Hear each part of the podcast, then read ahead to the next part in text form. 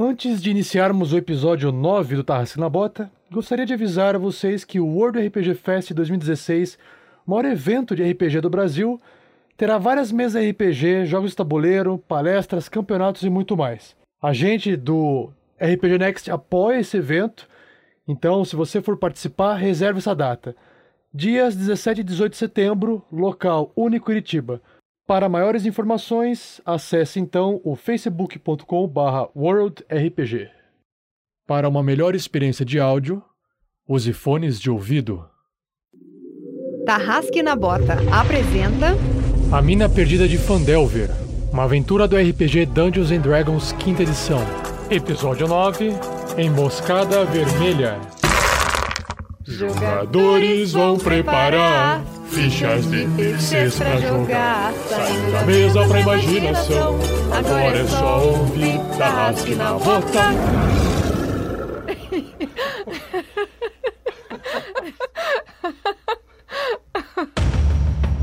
No último episódio da aventura do Tarrasque na Bota. Ah, vejo um fer- uma boa ferraria aqui. Olá, sejam bem-vindos de volta. Ele deve estar aqui pela cidade. Em breve você ouvirá o Sr. Sérgio Hallwinter. Muito obrigado, Barton. E sim, é, pode ter certeza que iremos atrás de Gundren. Se não trazê-lo com vida, trazer a história dele e a cabeça dos que fizerem o mal pra ele. Sandy, você pretende fazer algo? Fazer uma oração, algo assim?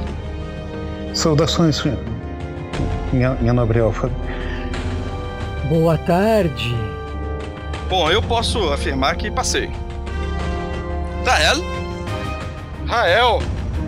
Ora, elfo safado, fugiu de nós e ainda se escondeu depois do combate. Onde você esteve? Sim, todos vocês. Chegam, venham, venham pra cá. Vamos conversar aqui dentro. Claro, vamos entrar, vamos, Rael.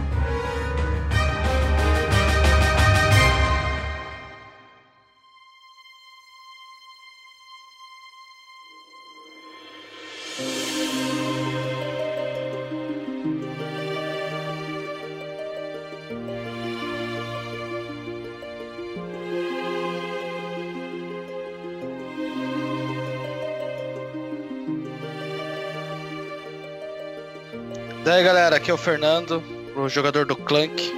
E eu espero que esses mistérios que rondam nossos personagens sejam resolvidos nessa aventura. Principalmente com o Rael. Fala pessoal, aqui é o Pedro, jogando com o Verne Veron, buscando verdades escondidas nessa vilinha humana. Salve pessoal, aqui é o Luiz Olavo, jogador do Sandoval Miles.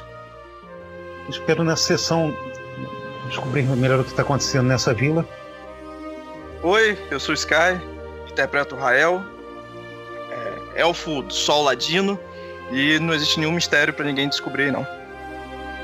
Fala pessoal, eu sou o Thiago Santos e jogo com o Erevan, Brisa Noturna, um elfo da floresta, druida e que não vê a hora de sair dessa cidade. Maravilha! E eu sou o Rafael 47, o mestre dessa aventura, a mina perdida de Fandelver.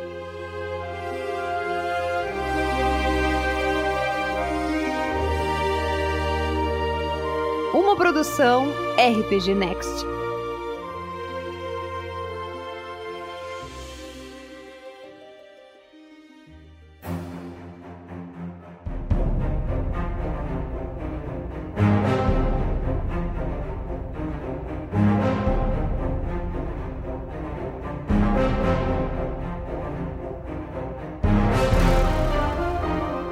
Então, no último episódio, os nossos aventureiros deram uma voltinha pela cidade de Phandalin, visitaram a venda de rua da senhorita Luana Greywind. Nesse momento, Rael surge do nada e explica mais ou menos o porquê da, do seu sumiço na madrugada passada. Então, todos se direcionam ao salão mestre da cidade com o intuito de conversar ou com Hugo Wester, na esperança também encontrar Sérgio Hallwinter.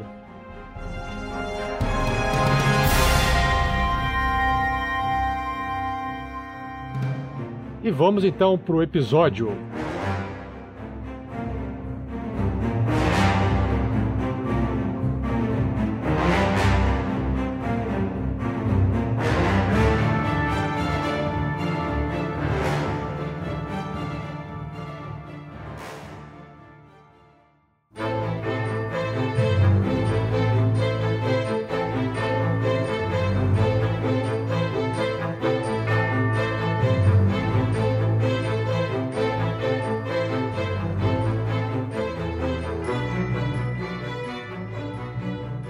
Estão então ali no centro da cidade agora.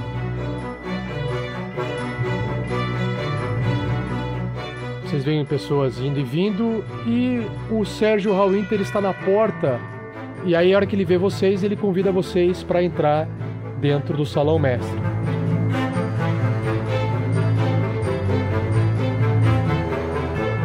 Senhores, senhores, por favor, venham aqui dentro, vamos conversar. E aí ele se vira e entra dentro do salão mestre da cidade. O Clank tá olhando pro outro lado assim. O Rael estava aqui, tenho certeza. Ele está aqui comigo.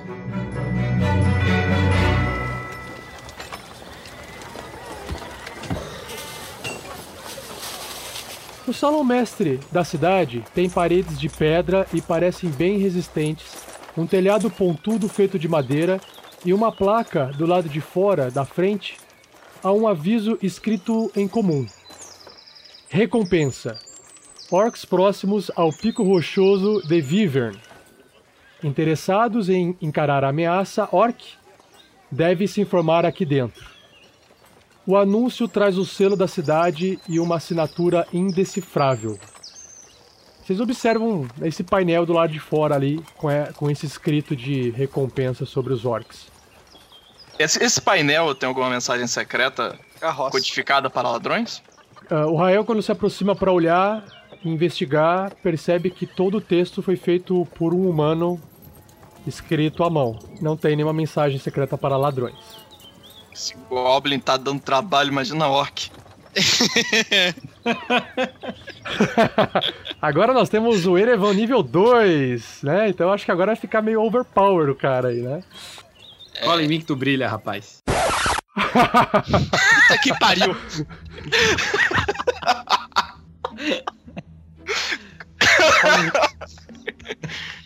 Cola em mim que tu brilha, rapaz. Cola em mim que tu brilha. Co é, pode ser assim, ó. Versão RPG é cola em mim que tu brisa. Isso! É cola em mim que tu brisa. A versão nerd ela tem menos graça. Caralho, é muita apologia, é muita apologia. E Erevan, Marihuana, brisa noturna. Essa região parece ser muito movimentada.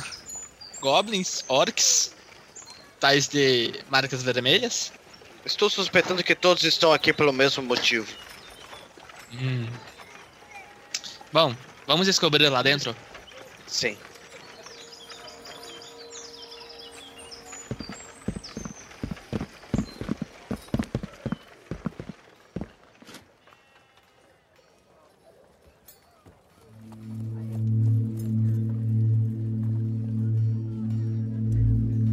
Conforme vocês entram dentro do salão mestre, vocês observam que o pé direito é bem alto, não existe um segundo andar lá dentro, mas o salão principal é bem espaçoso, mas apesar de todo o espaço, não possui muitos móveis. Bem diferente dos estabelecimentos que vocês conhecem em Neverwinter, aqui a infraestrutura é muito mais humilde. A única coisa que permanece no meio dessa sala, desse grande salão, são algumas portas para outras salas. E no centro do salão vocês observam uma grande mesa. E essa mesa possui bastante papéis em cima, pesos de papel, é, caneta tinteiro, tinta, documentações e uma cadeira atrás dessa mesa arrastada para trás, mas ninguém ali por perto alguns armários espalhados pelos cantos e alguma coisa um pouco bagunçada. O cheiro dentro deste salão é um, um cheiro suave de erva de cachimbo que fora queimada. E logo ali na entrada, perto dessa mesa, O Sérgio Hallwinter agora ele tá com uma aparência bem melhor do que ele estava antes. Agora ele está um senhor tomado banho, agora vocês conseguem observar ele utilizando, portando o seu manto, mas desprovido de qualquer arma ou armadura. E quando ele vai falar com se direcionar a Clank, ele remove o manto da, da cabeça, revelando um senhor com barba branca e o cabelo, é, uma cabeça calva, né, de cabelo, com cabelos apenas nas laterais brancos, assim. Boa tarde, Clank. Boa tarde, Sr. Sérgio. Estava indo procurar vocês agora mesmo. Boa tarde aos outros, Sr. Verneveron, Sandoval, Erevan e uh, Rael. Como é que vão os senhores? Tiveram um ótimo descanso esta tarde? Ah, nós tivemos um excelente descanso. E aparentemente o senhor também, não, senhor Winter? Está Olha, exuberante. me recuperei. Muito obrigado, Sr. Ver. Bom, antes de mais nada, eu, por ser um. um. um. fugiu a palavra. Homem de palavra. O velho, o velho tem amnésia mesmo, normal. Um guerreiro? Um guarda-costas? Pera. Não, pera aí, pera aí. Careca? É, Não. Guerreiro? Combatente? Um. Humano. Ah, Sr. Clank, como eu sou um homem de palavra, né, um lorde da Aliança dos Lords, um agente da Aliança dos Lords, eu vou cumprir com a minha palavra por vocês terem me salvado. E, como prometido, eu vou trazer para vocês eh, a recompensa que foi prometida. É, só, só um minutinho. O Sérgio Hallwinter, ele vai até uma das portas do, do salão mestre, ele bate um pouco na porta assim, e ele faz um gesto com a mão e chama um rapaz para que possa trazer o dinheiro, né? Lucas Massolini, por favor. Isso. Não, não senhor Hugo Wester, não. Não quero atrapalhar os seus, negócios, seus afazeres. Eu só, só preciso de um momentinho. Será que o Lucas Massolini pode me atender aqui? Ok, ok, obrigado. Pode vir, garoto. Traga, por favor, aquela moeda cheia, aquele saco cheio de moedas. Por favor, tome cuidado. Se você não se incomodar, pode entregar para aquele senhor anão ali na frente, Lucas, que é o é o responsável aqui pela, pelo grupo em ter me salvado. Aí o Lucas Massolini, um rapaz novo, que com roupa de trabalhador, né? Chega até próximo assim do Clank, olhando pro Clank como se nunca tivesse visto um anão na vida. É, Ah! Tome, senhor, é, senhor, é, você é um anão? Sim, Clank. Pode me chamar de Clank, garoto.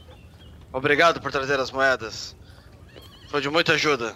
E nosso grupo ficará muito feliz em compartilhá-las. Não, é um prazer poder trabalhar para vocês é, sob a supervisão do nosso, aqui do, do querido Sérgio Hallwinter.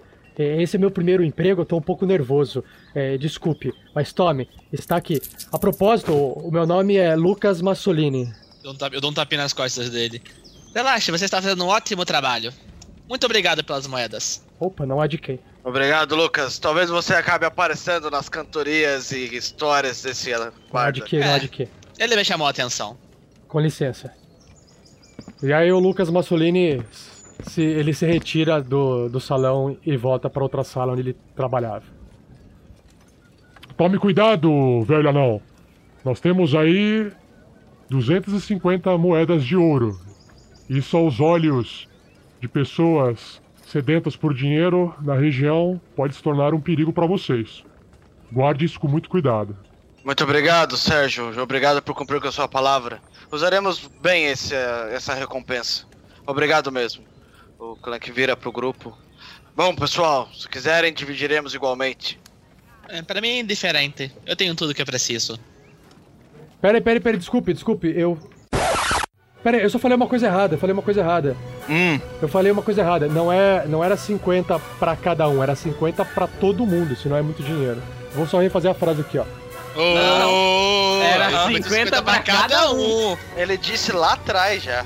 Que era 50 pra cada um. Exatamente, já no tá, episódio lá gravado e já tá atrás? publicado. Já tá publicado. Sério? Pior que é. Tô atrás Tá de uma bom, tá bom. plate e você vai me tirar minhas galinhas aí. Nossa, não, Porra, Tá bom, tá bom. aqui, Aí eu, só- eu compenso, eu compenso, compenso. Só uma ideia. Não, é roubagem. Eu penso, vai ser uma inflacionada no valor desses negócios aí inacreditável. Não, é que vai ter mais dinheiro na aventura, eu, eu abato, eu abato. Eu abato. Não, bate nada. Não, tô- O Clank pega as moedas, olha pro grupo, né? Temos 250 moedas conosco. Podemos compartilhá-las e dividir entre nós para melhorarmos os nossos equipamentos para os perigos que enfrentaremos no futuro. Eu pego 300 e entrego o saquinho que eu recebi da senhora Luana anteriormente. 300, deixa eu pegar meu abaco.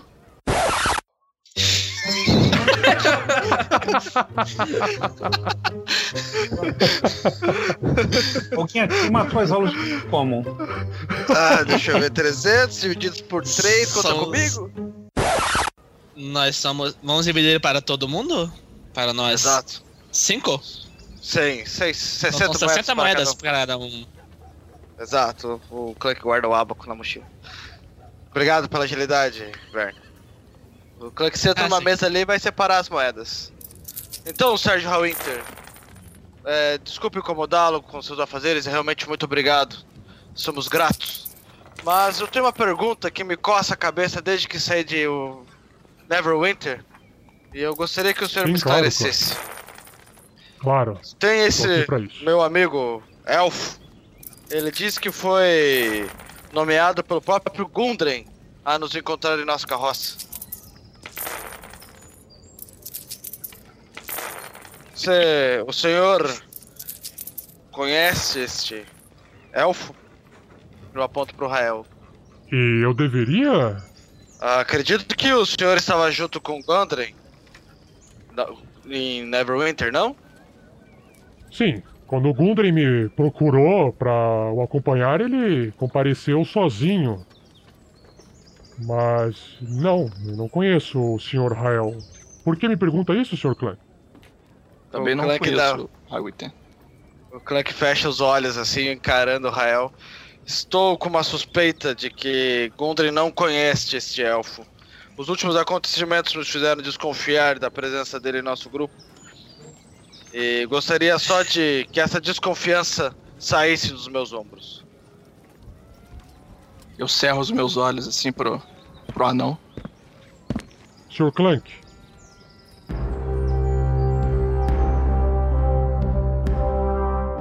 algo que eu aprendi trabalhando com a Aliança dos Lordes nesses meus longos anos de vida foi que o caminho da bondade e, e da lei muitas vezes. Nunca recompensado. Por favor, senhor, se o senhor me permitir terminar minha frase, eu agradeço. Ah, perdão, perdão. Nunca mais. é, eu sou velho e eu esqueço o que eu queria falar, então eu tenho alguns problemas, eu perco o raciocínio. Sim, na sua época os, os mais novos eram muito mais educados, não é mesmo? É quando era tudo mato essa cidade. Perdão, é porque. Como eu estava dizendo, muitas vezes, Sr. Clank, o caminho para para bondade, para lei e para ordem, para luta pelo que é certo e justo, muitas vezes isso é feito de formas do qual nós não compreendemos ou aceitamos direito. Algumas vezes isso é feito por mãos de pessoas leais, pessoas que seguem os- as doutrinas e as leis de determinada região e tentam ajudar todas as pessoas da melhor forma possível. Mas também conheci pessoas e até criaturas que, de uma forma ou outra, conseguiam executar, no final das contas, este ato bondoso por o mundo de Toril através de atitudes um pouco mais caóticas ou nem sempre aceitas ou compreendidas pela sociedade.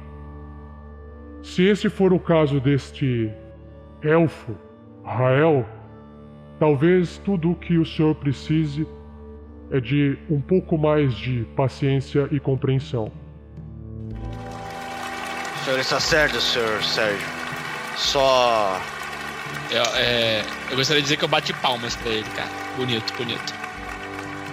Clank empurra 60 moedas pra frente e continua montando outras, outra pilha de 60 moedas. assim. Eu pego as minhas, conto, dou uma mordidinha, confiro. Desculpe, Rael, o senhor Hallwinter tem razão. É, estou, estou desconfiado da forma como você Não há problema. apareceu em nossas vidas, Assim mas que- você se provou. Assim que encontrarmos um Gundren, ele poderá te saciar a sua curiosidade. Mas você Sim, isso podia é- saciar a curiosidade e explicar pra gente o que, que aconteceu, como é que você se perdeu da gente, por que, que você não seguiu o combinado, veio seguindo a gente, né? Como é que você veio para aqui? Já expliquei no último episódio. Eu não tava lá. Senhores, desculpe, desculpe me interromper essa discussão de vocês, é, mas eu acho que nós temos algumas coisas importantes a serem faladas aqui. e Eu acredito que o que o Rael tiver para conversar com vocês, ele poderá fazer isso ah, nos dias ou nas caminhadas que vocês talvez terão que fazer dentro dessa cidade. E vale lembrar, não deixem de pressionar aqueles goblins que me aprisionaram os goblins do penhasco da Bocarra. Nós temos que saber o que aconteceu com Gundren.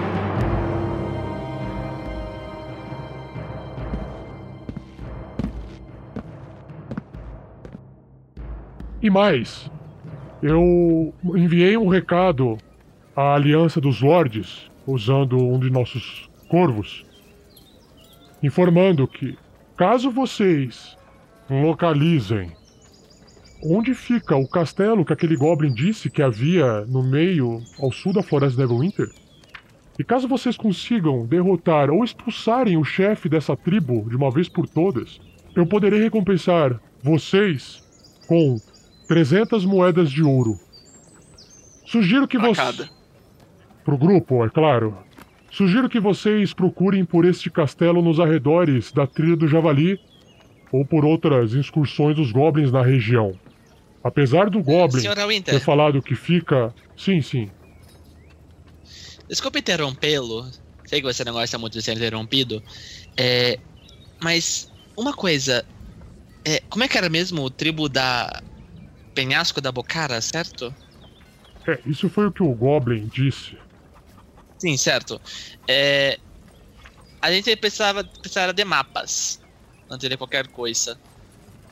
E outra coisa que me deixou intrigado: o senhor vai ficar pela cidade? Sim, com certeza. Eu preciso sair por aí e conversar com alguns moradores para poder descobrir o que aconteceu com um dos meus agentes que veio para cá e não deu mais resposta. O mago. O Arno Albrecht, o, o mago, exatamente, meu colega. Certo. É, então, muito me preocupa que talvez muitas coisas possam esta- estar interligadas entre elas. Você ouviu aquele anúncio ali fora? Sim, claro que eu vi. O Hugo Wester comentou comigo se eu podia fazer alguma coisa, se a Aliança dos Lords podia fazer alguma coisa por ele. Na verdade, eu pedi para que o Hugo Wester pudesse conversar com vocês, talvez, porque pelo que aconteceu lá na Caverna dos Goblins, acredito que vocês possam dar conta desse recado. Eu estou querendo muito conversar com ele tem algum tempo já. Sim. Só não partimos agora, senhor Sérgio, porque estamos com nossos equipamentos e provisões em manutenção. Mas logo partiremos e resolveremos esses problemas. Sim, mas antes Sim, de. claro. Aproveitando que estamos com o equipamento em manutenção, temos que planejar alguma coisa, porque é possível que esses orcs sejam atrás da mesma coisa que os, o tal Rei Growl. Justo. E pode ser também que esses tais Bom, senhores, de é. vermelho aí que andam pela cidade possam estar envolvidos com alguma coisa também. Afinal, essa cidade não é tão grande para tantos perigos assim. Penso mesmo. Hum. Bom, e provavelmente na minha, na minha incursão pela cidade, talvez eu, eu descubra um pouco mais de informação e numa próxima conversa talvez eu possa informar vocês do que está acontecendo. Sabe uma coisa que eu gostaria de saber também? Com o senhor? Sim, pode perguntar. Você tem alguma descrição do mago? Eu não tô me lembrando agora. Do tal Arno Albrecht? Sim, tenho sim, senhor. É só eu ver aqui na minha ficha do mestre que eu já falo pra você. Tá aqui já, tá aqui na mão já. Sim, Sr. Verno, esse meu amigo, Arno Albrecht, ele é um rapaz baixinho, com uma barba escura, tá em torno dos seus 30 anos de idade. Certo, então se encontrarmos ele em qualquer incursão fora da cidade, saberemos quem ele é. Sim, com certeza. Eu sugiro, inclusive para os senhores, que talvez eu possa até ajudá-los com informações de inteligência da cidade assim que eu obter algumas delas. Enquanto vocês talvez se preocupem mais em afazeres uh, fora da cidade em busca de Gundren. Se vocês não tiverem mais nenhum tipo de questionamentos com a minha pessoa, eu peço licença aos senhores, pois eu também tenho afazeres. Eu tenho Ah, apenas senhor um. não. Mas. Ah, desculpa, Erel, pode falar. É dito que o. O Gundren se encontra nesse tal castelo do Rei Grol, mas não temos informação onde se encontra tal castelo. Correto? Exato. Ah, Rael, na verdade. Na verdade, não tivemos tempo para falar, mas temos alguma indicação de caminho. Por isso eu gostaria de cons- consultar alguns mapas. Ah, sim. Então temos uma ideia vaga de onde seja a localização do Rei Grol. Isso, bem vaga, inclusive. Por isso precisamos saber mais alguma coisa antes de partir. Senão iremos perder muito tempo perdidos no meio da selva. Entendo. Então tá, apenas isso. Ah, é. Senhor Hallwinter. O Gundren chegou a comentar alguma coisa com você sobre o, o primo dele? Não, Sr. Rael, o Gundren chegou até mim e me pediu seu apoio. Ele não comentou Hum. nada sobre parentescos e nada a respeito disso a caminho daqui. Ah, então tá. Perfeitamente. Por que questiona? Não, era. Outra, que, outra coisa. Mas tudo bem. Então, senhores Seals, por favor, me deem licença.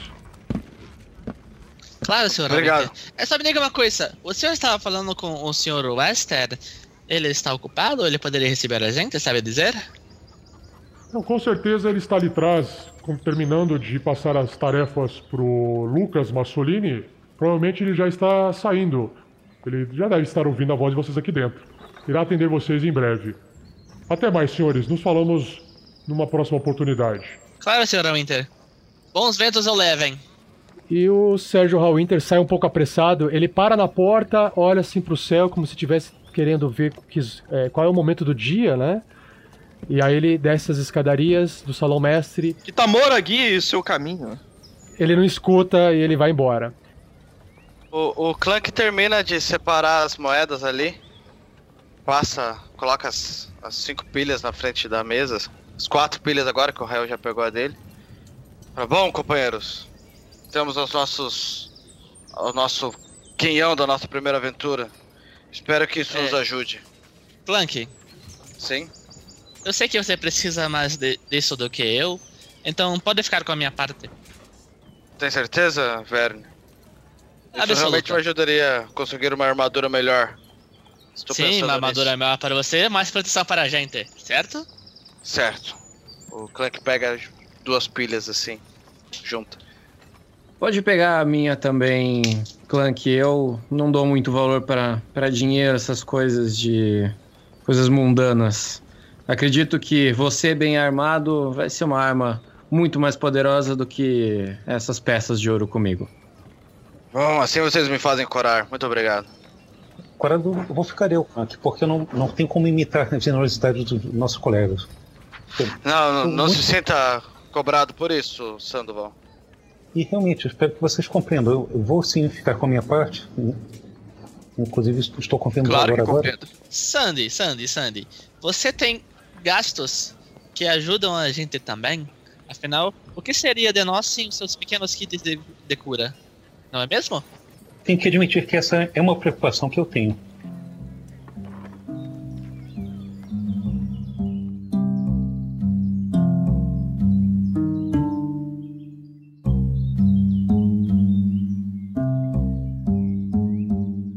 Nesse momento, vocês sentem um pouco no ar um cheiro de cachimbo se intensificar. Ah, que cheiro agradável. e no fundo vocês escutam uma, uma voz mais forte falando. Então é isso, Lucas. Por favor, se concentre nessas tarefas e a gente conversa daqui a pouco. Mas olha, não se esqueça de fazer essas anotações, de fazer essa soma. Isso é importante, ok? Eu, eu já volto. Eu preciso atender uns, uns rapazes ali fora. Vamos ver o que, que Sérgio Hallwinter aqui eh, me disse sobre esses tais aventureiros.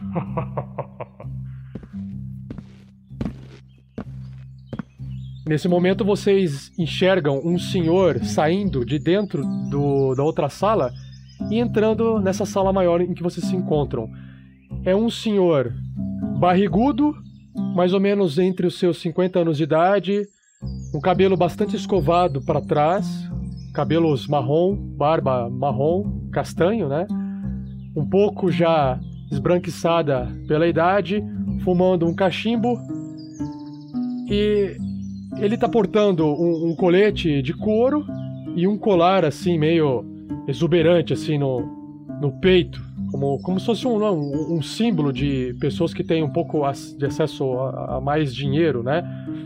Ele chega perto da mesa dele no centro da sala, arruma um pouco os papéis, senta na cadeira, apoia o pezinho, a mão em cima do joelho, dá uma, tracada, uma tragada no, no cachimbo e estende a mão assim, meio que de longe, pro Clank, esperando alguém cumprimentar ele, fala: Olá, senhor uh, anão.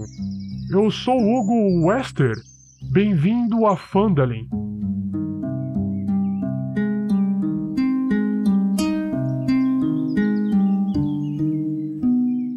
O Clank se aproxima. Ah, Hugo Western, Estamos ouvindo falar do senhor desde que entramos na cidade. Para que cumprimenta a mão dele. Esse cheiro desse cachimbo é um. Faz muitos anos que eu não fumo.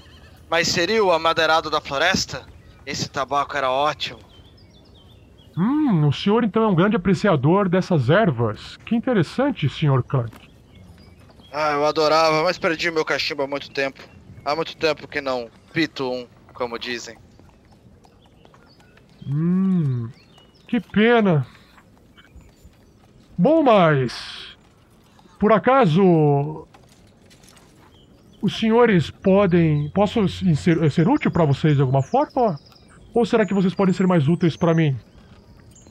Senhor Wester. Sim. Bom, primeiramente, muito prazer. Sou Verne Veron. Prazer, Sr. Verne. Viemos de Neverwinter. Faz quantos Faz quanto tempo que chegamos mesmo? Dois dias, acredito eu. Os dois dias, sim. Então, enfim. Nesses dois dias tivemos inúmeros problemas com goblins aqui na sua região da cidade. Goblins? Você ouviu alguma coisa sobre isso? Goblins, exatamente. Olha. Parece que os problemas são apenas com orcs. Que engraçado. O, o Sérgio Hallwinter me disse realmente que ele foi capturado por goblins, mas nunca, nesses, nesses últimos quatro anos que, que eu estive aqui, em nenhum momento nós ouvimos falar de ataques de goblins em nossa região.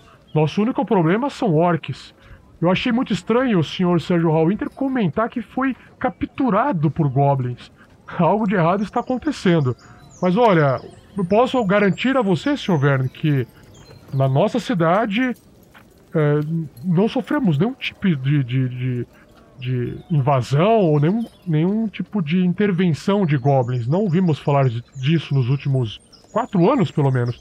Isso deve ser muito recente, pelo visto. Provavelmente seja mesmo. Mas me diga só mais uma coisa. Dois nomes que ouvimos da boca de, dos próprios goblins. É. Tribo é, do penhasco da, da Bocara. Esse lugar, esse nome, remete a alguma coisa na região? Não, provavelmente deve ser um local que é só de conhecimento dos goblins. E nós nem tínhamos conhecimento dos goblins. O que dirá então de um. de uma tribo, de um penhasco, de uma boca grande? ah, então o senhor nem ouviu falar do rei deles. Não, não, não, nunca ouvi. O que eu ouvi aqui realmente são problemas com orcs. Só com orcs? Só com orcs. Por que pergunta? Sim, cara, ele já falou já. Só com orcs. É estranho. Tem outra cadeira aí pra sentar ou. Na verdade, enquanto o Verne dá uma olhada, procurando uma cadeira, o senhor, o, o senhor Hugo Wester, ele até percebe que o senhor Verne está procurando uma cadeira, ele demora um tempo para responder, né? Senhor Verne, o senhor está procurando algo? Ah, não precisa. Eu sento na mesa. Cruzo as pernas, olho pra ele. Ouvimos algumas histórias estranhas do pessoal da cidade. O senhor tem Ah. certeza que não ouviu nenhum outro problema a não ser com orcs? Olha, não, não. É, é o seguinte, vamos deixar claro algumas coisas aqui, talvez isso possa confundir a nossa relação. Eu não quero, né, que nossa relação fique é, comprometida aqui. Se o senhor me permite, Sr. Verne. Eu sou Claro. o responsável aqui de Fandalin por cuidar dos assuntos políticos. Tá? A nossa cidade não possui um regime de governo funcional, né? Mas todo ano os moradores daqui elegem um de nós para servir de governante, ou seja, o mestre da cidade, durante um ano. Então, esse é o meu quarto ano eleito. É, eu já, já, já fui e voltei dezenas de vezes.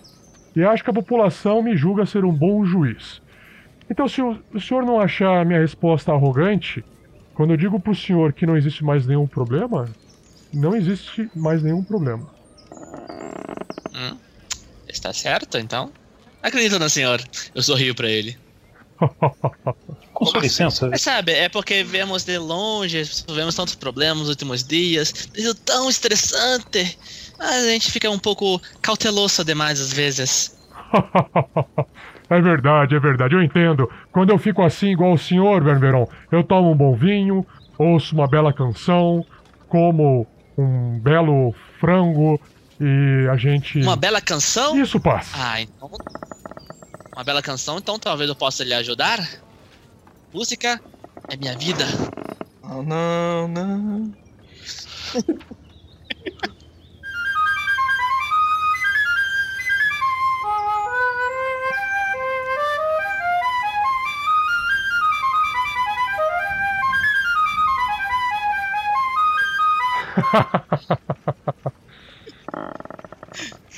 Ok, senhor Verne, senhor Verne, é, eu acho que esse não é o momento apropriado pra gente é, ouvir a sua bela canção. Será que você não poderia reservar isso para um momento de taverna, de, de estalagem? Eu prometo que passo por lá pra poder apreciar a sua boa música. Pode ser?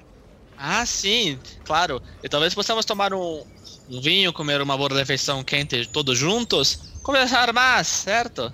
Estreitar os laços. Sim, sim, sim. Sim, claro. Sempre é claro, bom claro. ter novos amigos. O, o senhor ali traz. senhor prefeito, Opa, nossa, então é você? que voz estranha, senhor. Que, que curioso. O, o que me diz o que você é, afinal? as energias do caos têm efeitos. O quê? Desculpe, não, não, não compreendi o que você disse. Você pode repetir, por favor? Sim, as energias do caos têm efeitos estranhos mesmo. Receio que parte disso. Oh, influencie energias do caos. Não, não, não queremos problemas com nada do caos aqui em Fandalin, hã? Sim, eu posso compreender a sua cautela, mas acredite, vou fazer tudo possível para que não aconteça nada de errado. Sim, mas o senhor gostaria de falar? Ok, por favor, continue. Eu não pude deixar de ouvir o que o senhor disse para meus colegas agora, e uma pergunta se impõe. Devo entender então que é um exagero toda essa preocupação que tantos dos cidadãos têm quanto aos tais marcas vermelhas? Como é que é? Ah! Eu Sim, olho pro. sim, sim, sim, enquanto sim, enquanto sim, ele sim. desvia o olhar, eu tô olhando pro gordinho. Marcas vermelhas. Ah, pessoal.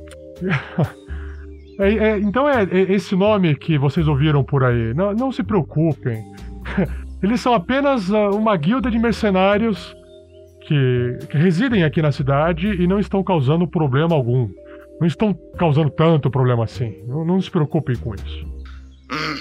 Bom, mas é, vo- eu gostaria de saber o seguinte: vocês o que me dizem dos orcs é, é, existe uma, uma boa recompensa por resolver esse nosso problema. Vocês acham que vocês poderiam. É, nossos problemas com goblins têm sido urgentes. Inclusive, um amigo nosso está capturado. Por isso Exato. gostaríamos, inclusive, de saber mais sobre a Legião, porque precisamos ir atrás dele. E talvez é, esses orcs possam estar no caminho. E talvez possamos lidar com eles também, mas talvez podem ser um caminho completamente diferente. A gente gostaria de mais informações sobre os locais. Entende? Mapas, ok, talvez. entendo.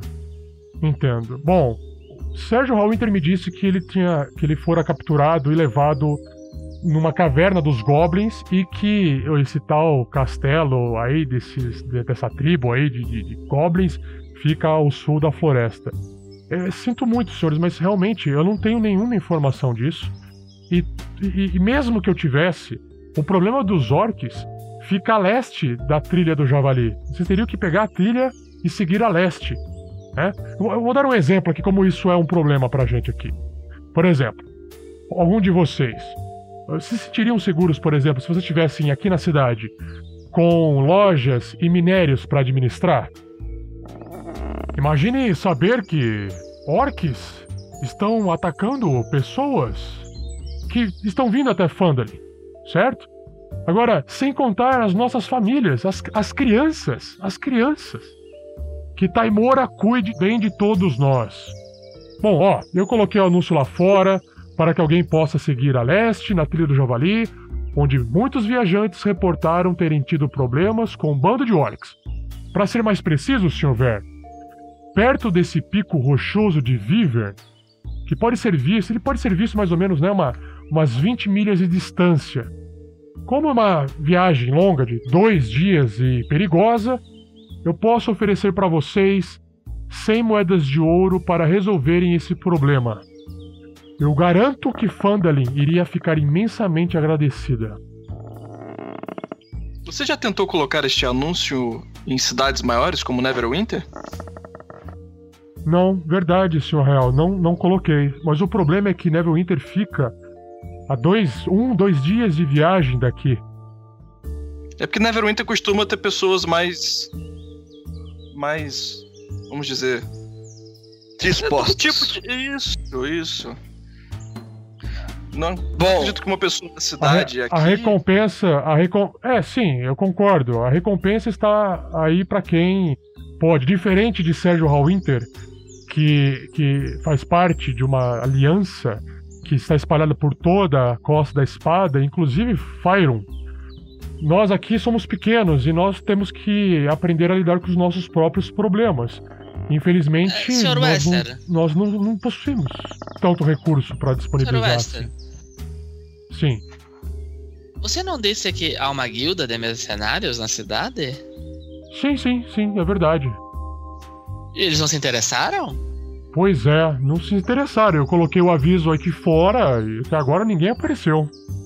É mesmo? E onde eles se reúnem? Onde eles se reúnem? Sim?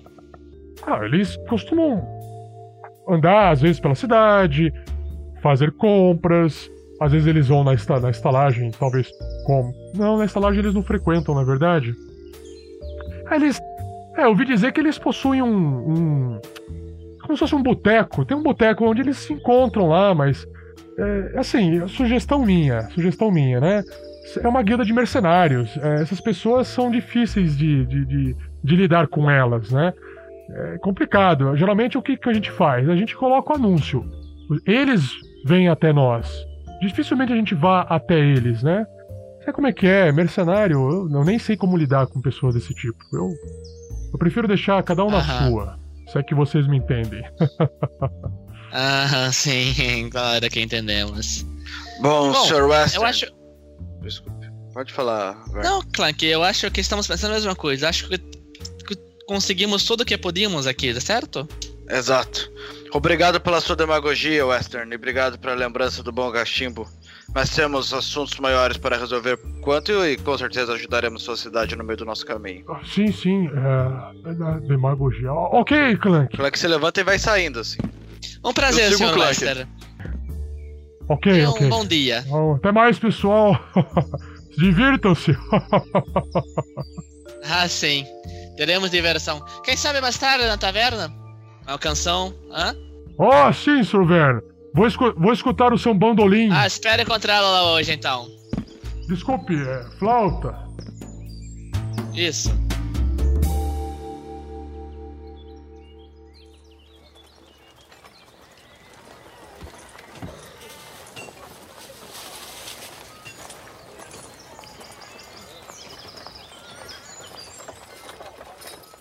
Só eu que achei estranho? Não. Não gostei desse cara. Parece que há muitas coisas escondidas e muito dinheiro rolando por baixo desses panos dessa cidade. As coisas não parecem tão simples para uma cidade tão pequena. Exato. Orcs, goblins e um Ogo Western que não parece querer ajudar muito. Sim, e Eu me- quatro anos? Hum, estranho. Sim, pelo menos duas coisas me chamam a atenção. No discurso dele, é, esses marcas vermelhas parecem ser uma guilda como qualquer outra. Isso não bate com o que os outros disseram. Exato. Eu acredito que o meu amigo Davi, ele pode ajudar a gente com isso. O que vocês acham de nos dirigirmos até a casa dele, que é aqui perto? E lá conversamos melhor. Acho que não é uma boa ideia a gente falar sobre isso aqui, por mais baixo que estejamos conversando. Concordo. Nos apresente esse Davi. Então vamos para a casa do Davi. Tive uma certa, uma certa empatia com ele.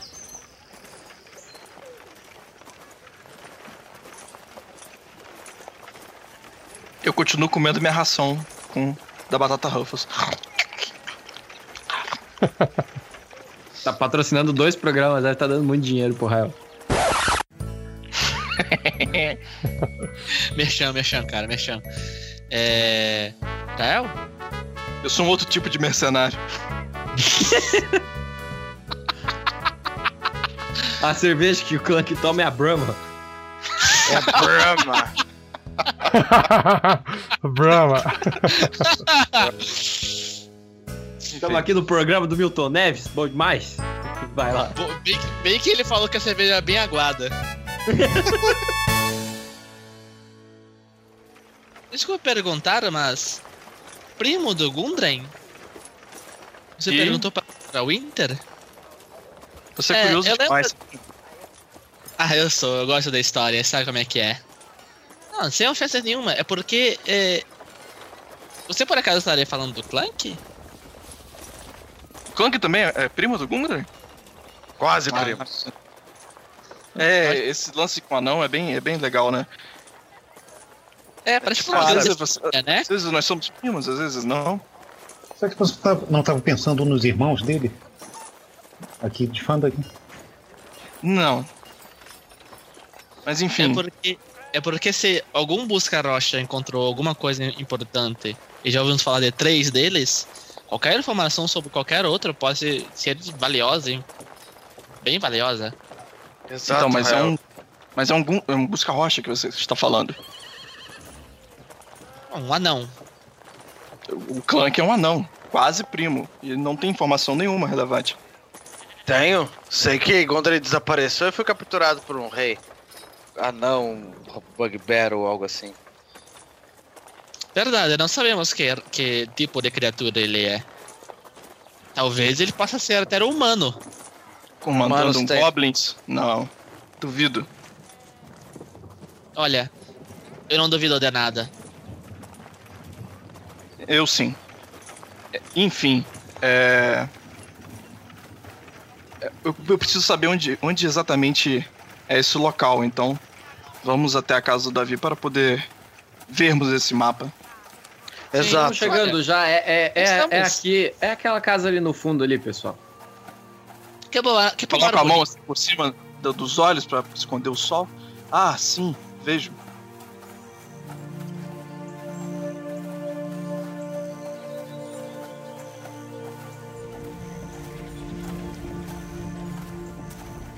Após cruzarem o centro da cidade, passarem pelos campos verdes daquele gramado, de longe vocês observam o, o pomar e se aproximando de uma casa bem simples, feita de troncos de árvore e telhado de palha, vocês conseguem observar que no meio do pomar sai um aquele mesmo senhor eh, meio elfo, né, de cabelos bem brancos já pela sua idade avançada, portando um manto carregando uma cesta com várias maçãs dentro.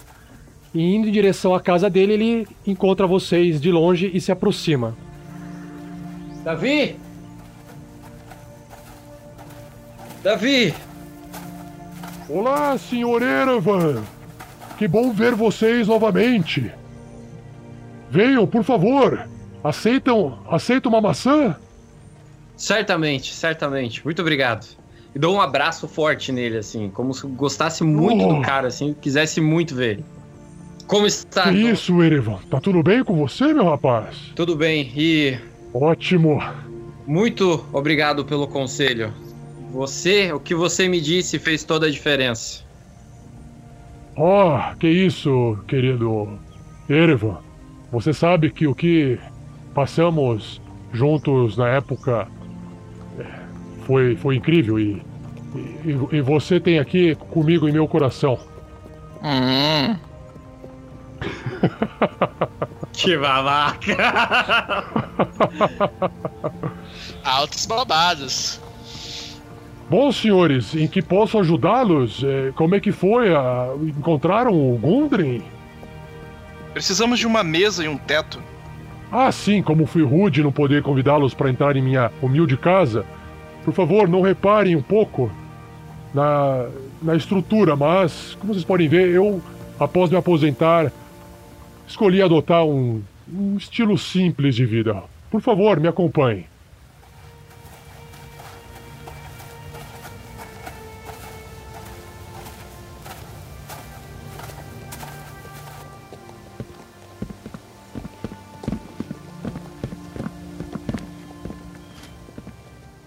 E aí vocês entram na casa, é uma casa simples, mesas de madeira, uma, uma lareira no canto e aquela, aquele estilo quarto, sala, cozinha, tudo no mesmo ambiente, certo? Ele tá tipo aqui em casa. Infeliz... Isso, uma kitnet. A kitnet medieval. Por favor, é, desculpe não poder acomodar todos vocês, mas eu não recebo muitas visitas e, como vocês podem ver, não há muitas cadeiras. Mas fiquem com a minha cadeira e fiquem à vontade ao sentar na mesa. eu não tenho nenhum problema com Ah, essas maravilha. Eu não me etiquetas incomodo nem um do pouco de mundo. sentar na mesa. E aí, me contem. Davi, viemos lhe procurar, pois é, temos, temos, temos um, um problema. Infelizmente, não encontramos o Gundrin, é, mas salvamos a vida do seu companheiro que, que seguia a viagem com ele, o senhor Sérgio Hallwinter. Que bom. É, ele está com vida, já trouxemos ele para a cidade, já, já está bem tranquilo. Só que nesse meio do caminho descobrimos que Gundrin ele está numa a- sob posse do Rei Groll, aquele porta-mapa. Sim. Temos o receio que os goblins eles já sabiam que ele estava levando aquele mapa. É, um tal de Sim. Aranha Negra falou alguma coisa, deve ter dado essa informação para os goblins. Foi o que soubemos até então. Você tem alguma alguma informação a esse respeito? Nossa, nossa, Eva, por Taimora. Há Anos atrás você era um rapaz que mal saía da alta floresta e agora você chega assim pra mim com tantos nomes que me fazem me lembrar de tantas aventuras passadas. Nossa, como é nostálgico isso. Me arrepiam os pelos. Bom, ah, é, aranhas vermelhas, Rei Groll, goblins. Desculpe, querido Erevan, mas nunca nada disso passou, chegou até minhas pequenas orelhas pontudas. Infelizmente não estou sabendo nada disso. O que me parece, pelo meu conhecimento das minhas antigas aventuras como aventureiro, é que o que está acontecendo agora com vocês é recente e que está chegando ao ouvido de vocês, principalmente. Vocês já é, consideraram essa possibilidade? Sim, já consideramos. É, me diga, senhor Davi, o senhor mora há quanto tempo aqui em Fandalin? Ah, essa é uma longa história. Bom, para não perder muito tempo de vocês, mas antes de eu me aposentar por dezenas de anos, eu fui um guerreiro, servindo como soldado e arauto das terras da Costa do Dragão, bem a sudeste de Fyron, um reino bem distante. Quando decidi encerrar a minha carreira, voltei para essa região perto de Neverwinter, onde eu nasci. E isso já faz mais ou menos 20 anos. É, como você pode ver, Sr. Vern, o senhor também viverá tanto quanto eu, quem sabe, até mais do que os meus 160 anos de idade. Oh!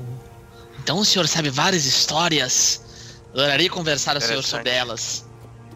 Adoraria escrever canções sobre elas. Sim, sim, com certeza, Sr. Ver, mas. Eu sei Mas, que. infelizmente, nosso tempo agora é urgente. Eu vejo nos olhos de vocês que a preocupação é iminente. Mas eu também tenho que confessar que eu zelo por esta cidade. O que mais me preocupa atualmente em Fandalin é a presença dos Marcas Vermelhas. Devo confessar que eu adoraria ver um grupo de aventureiros dando uma surra nesses caras. Já está na hora de alguém tomar uma atitude mais drástica contra o líder desses rufiões. Ah, é. O nome deste líder se chama Bastão de Vidro. Foi o que eu acabei escutando um dia desses boca imunda, um dos capangas desses capas vermelhas.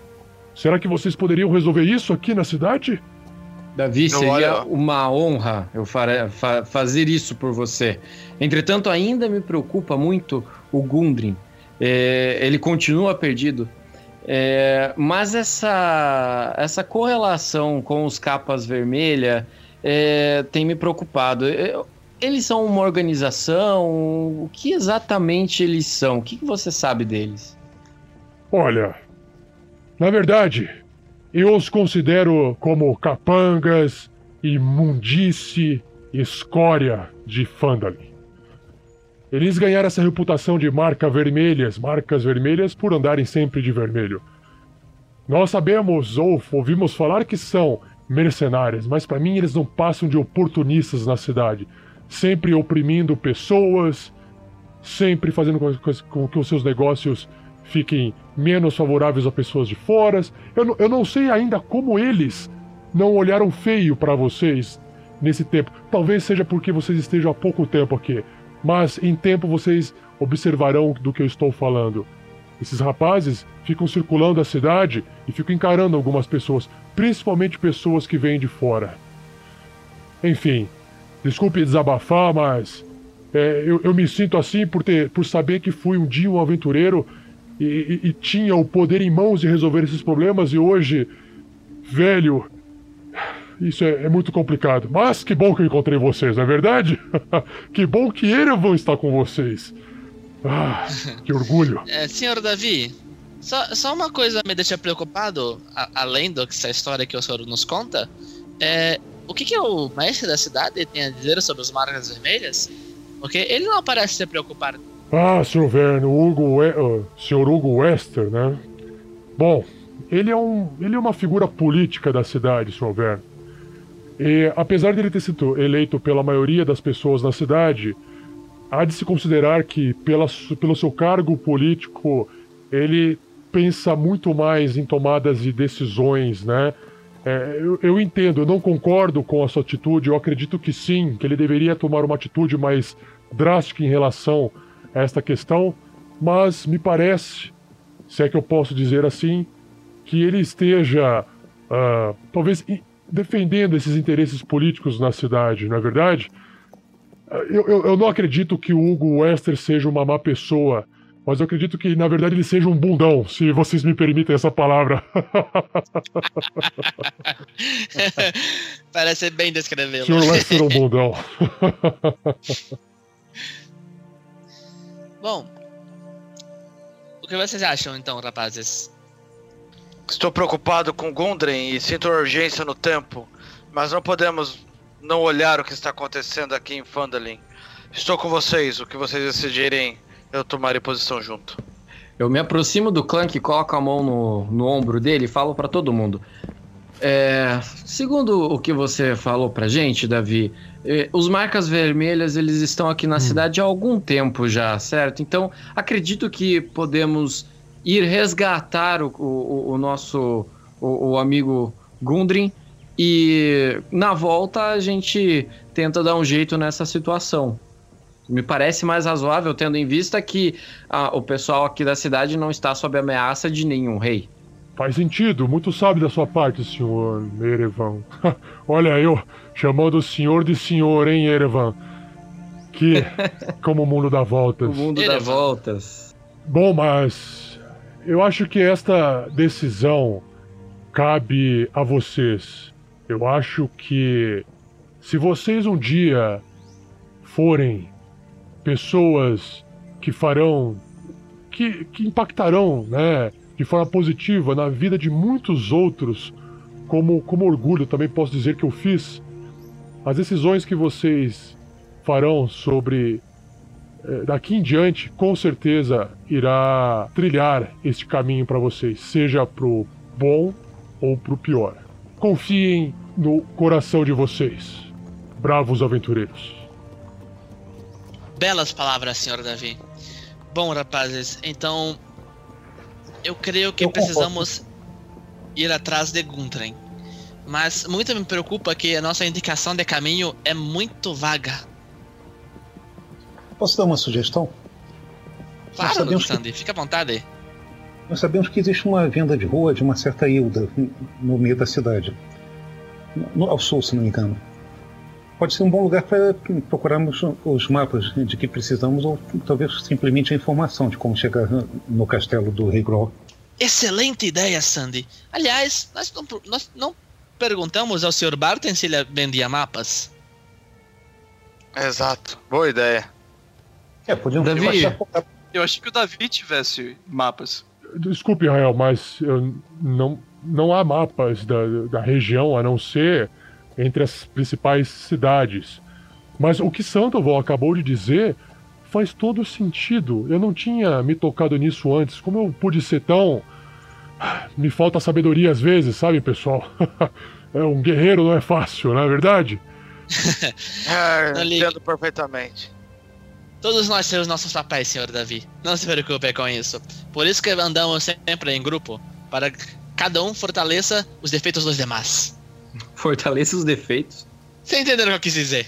Existe um posto de troca ao sul da cidade, próximo a uma venda de rua chamada Lion Shield. Eu não sei se vocês já passaram por lá. Ah, conhecemos. Ah, sim, passamos, sim. Então, logo passando alguns passos além da venda de rua de Lion Shield, existe um posto de troca que fica bem próximo da estrada que leva para as minas de Fandalin.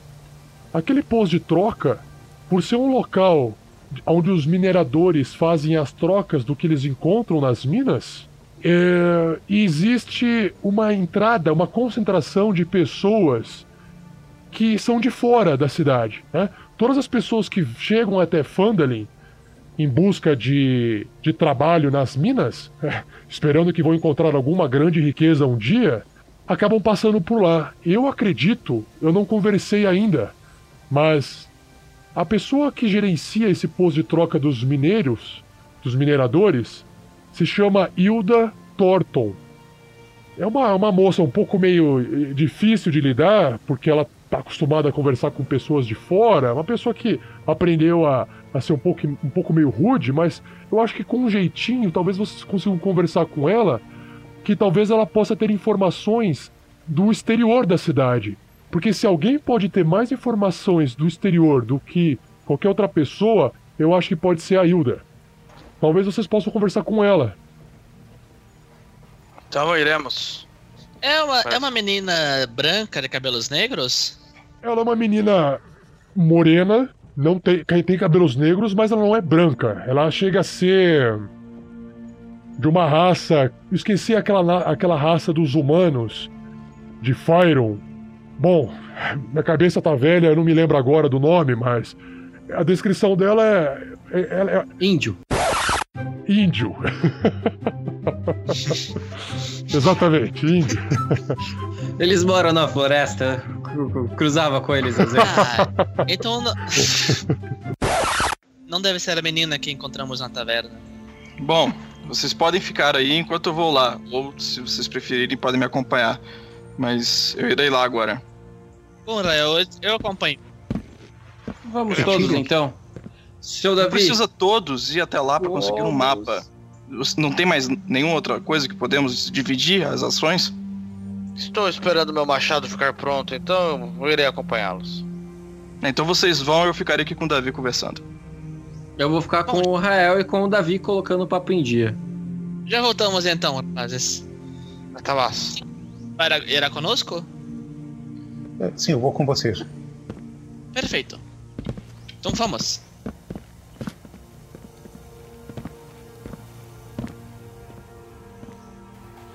Então cortemos caminho pela parte verde.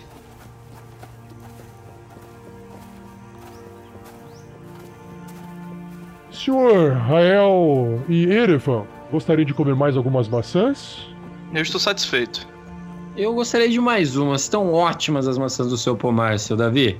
É que se vocês não se importarem, é, eu estava colhendo algumas maçãs e ainda faltam algumas para eu poder colher.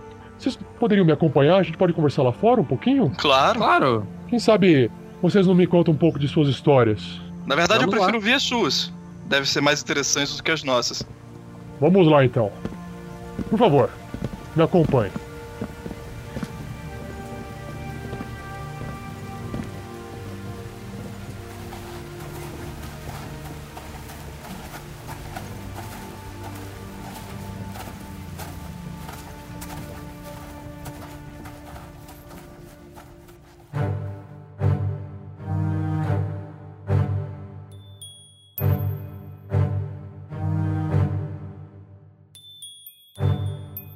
Logo que Vern Veron, Clank e Sandoval saem da casa de Davi Eldermeth e seguem ao sul da cidade em direção ao posto de trocas dos mineiros, na sequência, Davi, Erevan e Rael também saem da casa de Davi e vão pro pomar e saem conversando.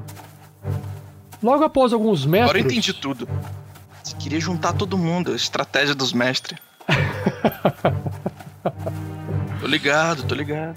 Logo após vocês saírem e deixarem o pomar e começarem a entrar no início do, do Campos Verdes, vocês começam a observar uma movimentação esquisita de quatro humanos vestidos de vermelho.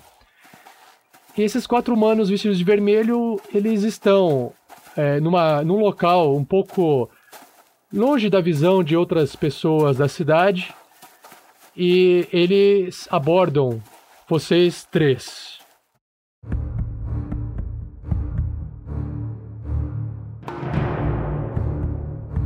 Eles puxam um pano vermelho e colocam na frente para não serem reconhecidos.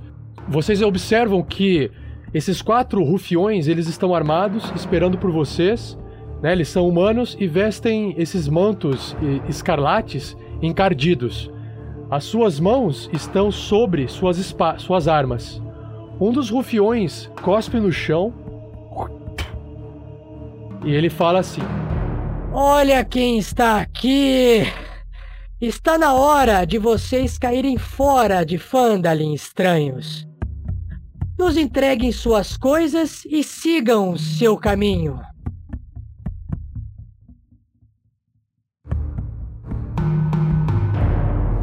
Bem que eu pensei que eu ia precisar do meu machado quando eu disse que era depois. Ora, rapazes, não sejamos tão agressivos, não? Vocês podem deixar as suas coisas aí no chão mesmo que a gente pega, não tem problema nenhum. Inclusive, essa bolsinha de, di- de dinheiro também pendurado aí no seu cinturão, pode soltar tudo no chão. Ah, que tal então se eu se eu tocar uma pequena canção para acalmar os ânimos? Eu já puxo minha flauta. Clank tira o martelo dele, arma reserva. Rolando iniciativa. Ai,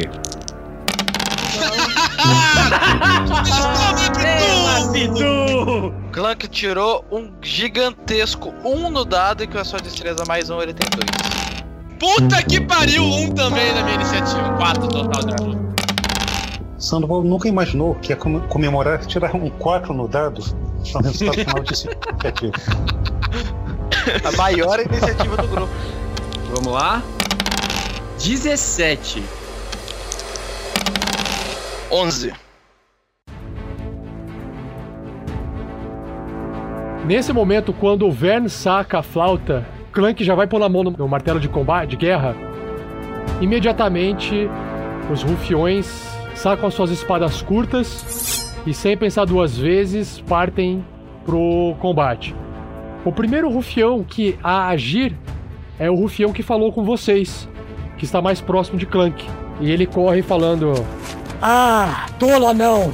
Você se arrependerá por isso junto com seus amigos. E faz uma rolagem de ataque contra Clank. 12 contra Armor Class. Armor Class 18. Eu paro no escudo. Faça suas palavras valerem a pena, garoto. Bateu no escudo, ele já vira a espada e tenta atacar novamente Clank. Eles são muito ágeis com a espada. Um novo ataque. E vocês com medo dos goblins. Ele tira 15 contra a cena no segundo ataque. Para. Caralho. Ele tira 15 contra a armadura. Ela que dá um passo pro lado lá. Foi hilário porque a voz é engraçada, cara.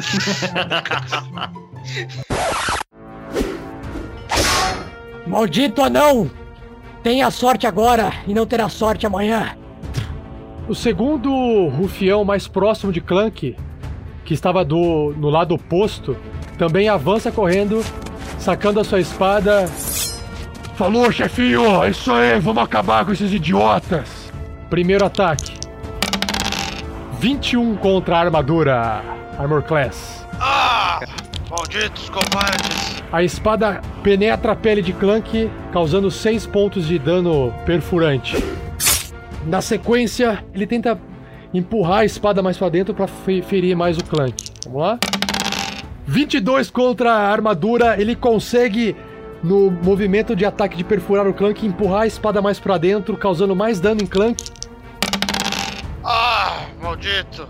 mais 7 pontos de dano perfurante e machuca muito o Clank dessa vez. O Rufião puxa a espada e todos podem observar que sangue escorre do ferimento de Clank. Ah, desgraçados. O terceiro Rufião também parte correndo. Vou te pegar também, anão! e ele para na frente do, do Clank, mas não tem tempo de desferir o seu golpe. O quarto Rufião, por fim, ele corre, avança e fica em volta. Todo mundo cerca o, o Clank. Sandoval Miles. Ah, minha intenção é fazer se assustem, percebam que morderam mais do que dão conta e saiam, desistam desse ataque. O resultado foi 4. Quando os chacais atacam, eles devem pensar duas vezes. Dulce decoro este propate amori. Ah, Rote que pecatchá. O mano ali quer falar diferente com a gente, galera. o próximo vai ser você a morrer, desgraçado. Foi tão engraçado assim minha frase? Foi, foi, cara. É muito bom, cara. Foi bom.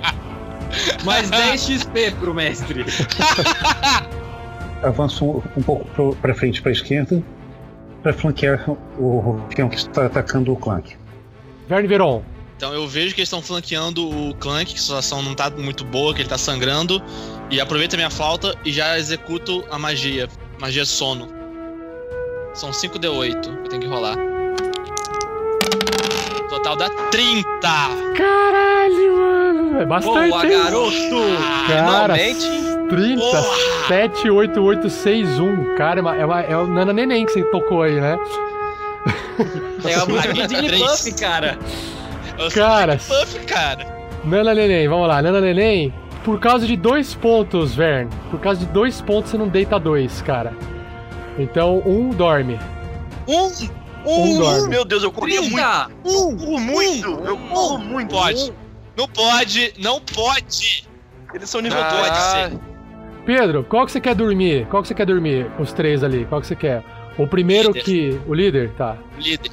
Com a sua flauta Caraca. mágica, Verne Veron apenas consegue, a duras custas, fazer o líder dos rufiões cair no sono. Todos os outros capangas olham assim, estranhos, mas fecham o rosto, cerram os dentes e continuam em combate. Eu puxo a minha espada e já flanqueio um deles. Seu chefe foi o primeiro, seu frouxinho. Veremos, veremos, frouxinho. Clank. Ele vai, como sempre, tirar da fúria dele um, um segundo respiro. Pegarei vocês, todos seus filhos da puta. E vou usar o Second Win. É um de 10 mais 2.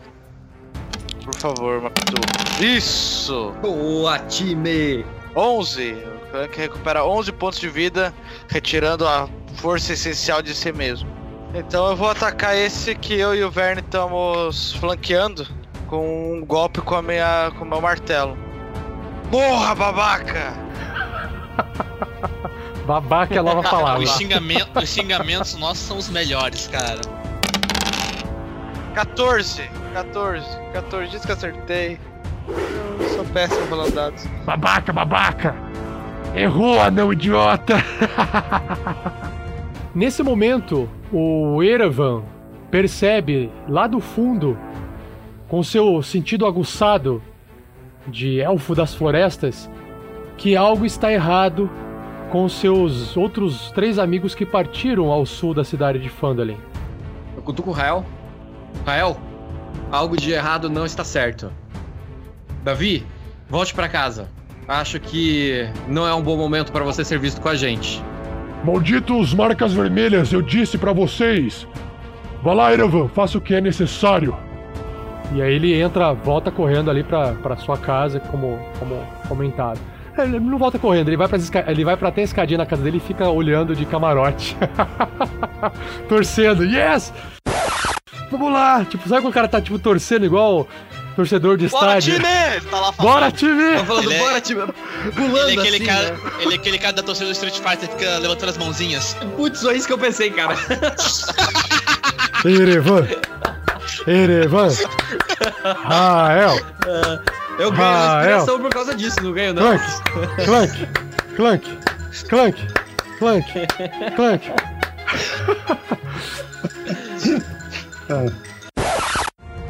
Eu quero me aproximar deles até um ponto que eu consiga atacar um deles.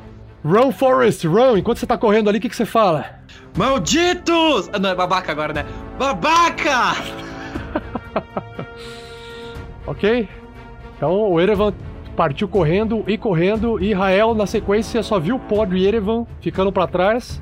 Então, beleza. Eu vou correr, correr. Então, eu vou ficar mais ou menos próximo ao Erevan, mas, tipo, atrás de alguma casa, de uma árvore ou dos próprios arbustos, alguma coisa ali. Os arbustos, os arbustos é o que faz mais sentido. Vou rolar, tô rolando aqui. Que 17. Você sabe que você tá bem escondido para pro, pros inimigos lá, tá bom? E na verdade, inclusive pra Eu todos acho. eles, você acha. É. O Rael acha, o jogador tem certeza.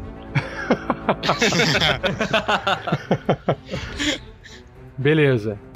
O próximo rufião, que é o líder, tá no chão lá, caído, dormindo. E o segundo rufião continua no combate. Só que como ele observou que o Sandoval se posicionou mais próximo dele, ele resolve atacar o Sandoval dessa vez. Ah, o humanozinho, blá blá blá blá blá blá, vai morrer, desgraçado. Sensacional.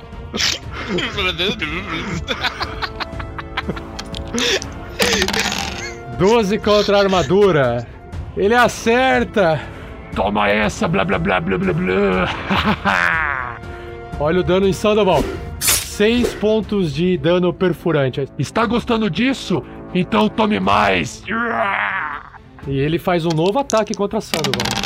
22 contra Aí. C. Yeah! Sinta o metal nas suas entranhas. Blá blá blá blá blá blá. Mais 8 pontos de vida perfurante em Sandoval. Pra zero agora. É foda, mago é sempre O Sandoval cair, vai contar a historinha de morto de novo, cara. Caralho. Todo episódio o Sandoval conta historinha. A gente Cara, tem um. vai ser o mago que fica sempre na linha de Parece frente, Pedro cara. na minha campanha, cara. Morre toda vez.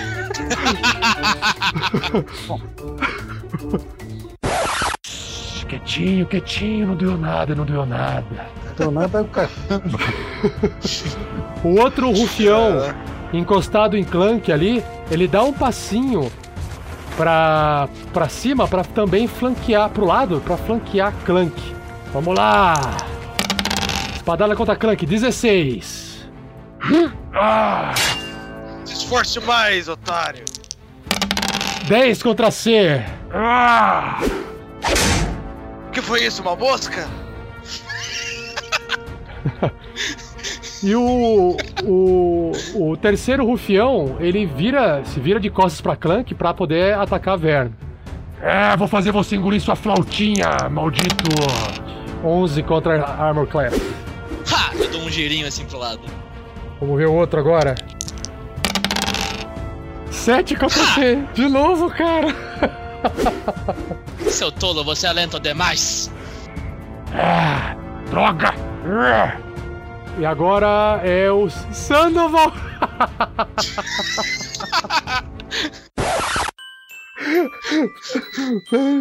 Vamos lá. O prazer do mestre é indescritível, cara. Cara, É, tô sério. começando a ficar assustado, cara. Cara, esse eu é, o, é, o evil, é o evil gasm mais sincero que, que existe, cara. evil Cara, gasm. sabe o que é engraçado? Teve, o- teve uma pessoa, que eu não lembro o nome agora do ouvinte nosso, que comentou, acho que foi, o- foi o, acho que foi o Joseph. Ele comentou assim: Ah, tô curtindo as histórias. As histórias do. do Sandoval de quando ele tá morto. Aí eu falei assim: É, vamos ver se nos próximos episódios ele vai contar mais história. É Vai lá, Olavo. Momento Olavo de contar historinhas. Vai lá, Olavo.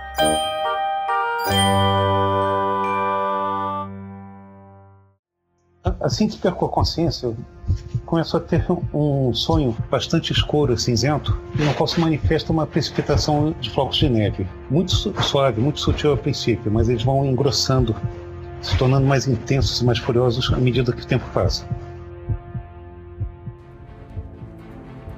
Vern Veron. Já estou com a espada em mãos, vou tentar acertar esse rapazinho aí que tentou me acertar. 21! 10!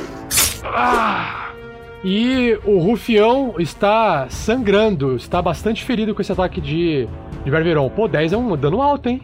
É, cara, bola. É assim que se ataca, tolo. Clank, estou chegando! Engraçado. E aí é o Clank. Vamos acabar com eles. Eu viro no que derrubou o Sandoval. Morra! 21! Ah, time! Agora Blackjack, cara, Blackjack. 11 de dano! Chaplau! Chaplau. Chaplau. Quebrou a rótula do cara. Cara, martelo vai em direção ao joelho do, do Rufião. Ah, desgraçado. Vocês mexeram com as pessoas erradas. Erevan. Eu me ajoelho no chão pra ter mais precisão possível no arco e pra evitar para ter um menor, uma menor área de contato também. E atiro uma flecha em direção ao ao que está mais próximo de mim. Que tá na frente de Ververon. Exatamente. Perfeito. Vamos lá, vamos lá, vamos lá. Coloca um mais dois no seu ataque aí pela descrição do ajoelhar e mirar assim. Pra ficar bonito. Aí, 17! Cara, pô, se eu não tivesse dado esses dois, você tinha errado a flecha, certo? é pra ficar bonito. Roleplay, baby. É pra ficar bonito, pra ficar bonito. 4, 4 de dano. Então eu disparo a flecha, ela vai tá, dá no ombro do, do cara. Ah, flechas, odeio flechas. Ah. Rael. Eu vou. Eu quero. Eu quero. Eu quero, tipo. Atacar o que tiver em combate com o anão. Aí! Aí! Aqui. Ô, crítico! Porra! Ô, que coisa linda de Jesus! Boa, time! Ah, campeão! Boa, time! Vai, time! Velho, crítico. Medo. Crítico de sneak attack. Nossa, 19 dano, cara. Nossa, cara. Dale, Rael. Sempre gostei de você, cara. 19 de dano. Cara, eu tô ali atrás dos arbustinhos. Só bota aquela cabecinha pra fora, puxa o arco. A flecha vai que nem aquele no The Gamer, assim, a câmera vai por cima da flecha, a flecha começa a fazer a curva assim, passa por trás da casa. Passa pela orelha de E Erevan. acerta o joelho do cara. O cara cai de joelho assim. E, ah, e morre. A flecha sunha meu- o meu ouvido assim, eu só vejo a flecha passando. Eu fico impressionado como o cara pode morrer com uma flechada no joelho. Caralho. Eu achei, que- eu achei que a flechada no joelho só aposentava a galera só. Esse É. aposentou pra sempre. O cara parou. Ele se aposentou da vida. Esse foi o maior, o maior golpe do Rael da- do jogo até hoje, cara. Maior ataque do Rael até hoje, né? Muito foda. Parabéns, Rael, parabéns. Palmas pra Parabéns. você, cara. Você não A merece distância, palmas. a, dis- a distância faz o guerreiro. O latino, né? Ai, agora eu sou É, guerreiro, eu não sou combatente, eu não sou combatente, agora eu sou guerreirinho. A, a alma guerreira do clã que dá uma estremelicada, assim, quando ele, quando ele pensa na ideia. Não, ele, ele acha que é o Erevan. Vocês têm que lembrar que vocês acham que é o Erevan que tá atirando. É verdade. Vocês não viram, Rael? Claro, É. Israel jamais teria feito qualquer coisa assim. É, é que o Erevan ia fazer mesmo, né? Boa, boa, boa. Legal, o pessoal não viu o. Verão tá vendo a flecha Essa vindo. dependência assim, do tá Erevan tá com a flecha nas costas agora.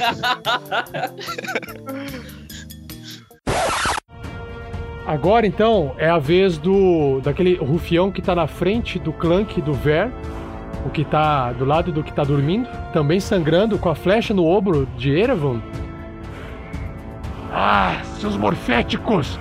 Ah, vocês vão pagar por isso com a vida de vocês! E ele não sabe quem atacar, Clank ou Vern Veron, porque os dois estão inteiraço ali, né? então não ele vai, ninguém. ele vai sair distribuindo é espadada. Primeiro ele vai, ele vai olhar e falar, pô, o Clank é um cara armadurado, eu vou tacar esse esse cara aí, esse, esse playboyzinho aí na minha frente. Saca a espadinha contra Vern Veron. 16 contra Armor Class, acerta! 7 pontos de vida perfurante, Inverno. Ah, sabia que ia te ferir, morfético! Tome outra! Esse ele errou. Droga! O outro, que tá logo ali atrás de Clank, ele toma o lugar do amigo que levou aquela flechada mortal. Seu fracote! Não sabe nem lutar! Você não! Agora você não me escapa! Tenta a sorte. 8 contra C. Ah, clã que nem se mexe, assim. Da próxima você não me escapa! É, com esse tipo de golpe, com certeza. Crítico, crítico, crítico, crítico, crítico. Nossa! Tirei um. Chupa essa, mestre. Aprende agora, sente gostinho. Pessoal, vou rolar o deck de fumble do idiota. Vamos lá. Cara, é. Butter. Butterfingers, dedos de manteiga. Ele solta a arma dele no chão. Ele tem uma arma e ele acabou de perdê-la. É, ele tenta, ele tenta, ele tenta estocar os tanques com a espada curta, bate no escudo e aí o tanque vira assim o, né, o escudo e a espada dele cai no chão. Nossa, cara, fudeu. Droga! Fudeu! O que sorri. Nesse momento, o Sandoval, em seu sonho de morte, é, faz mais uma rolagem de Death Saving Throw. Olavo. Sandoval tira 7 no seu teste de morte e avança um passo em direção à morte. No meu sonho, os focos de neve se ofenderam com o meu desafio e estão redobrando sua intensidade, caindo com mais violência. Vern, Irritado com o cara que me acertou, eu tento acertar ele também. 14. Você não me acerta!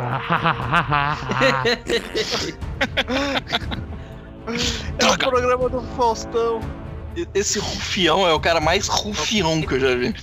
É, agora eu tô entendendo por que chama de campeão. Tente da próxima vez! Cabelinhos lisos, lambidinho, playboyzinha.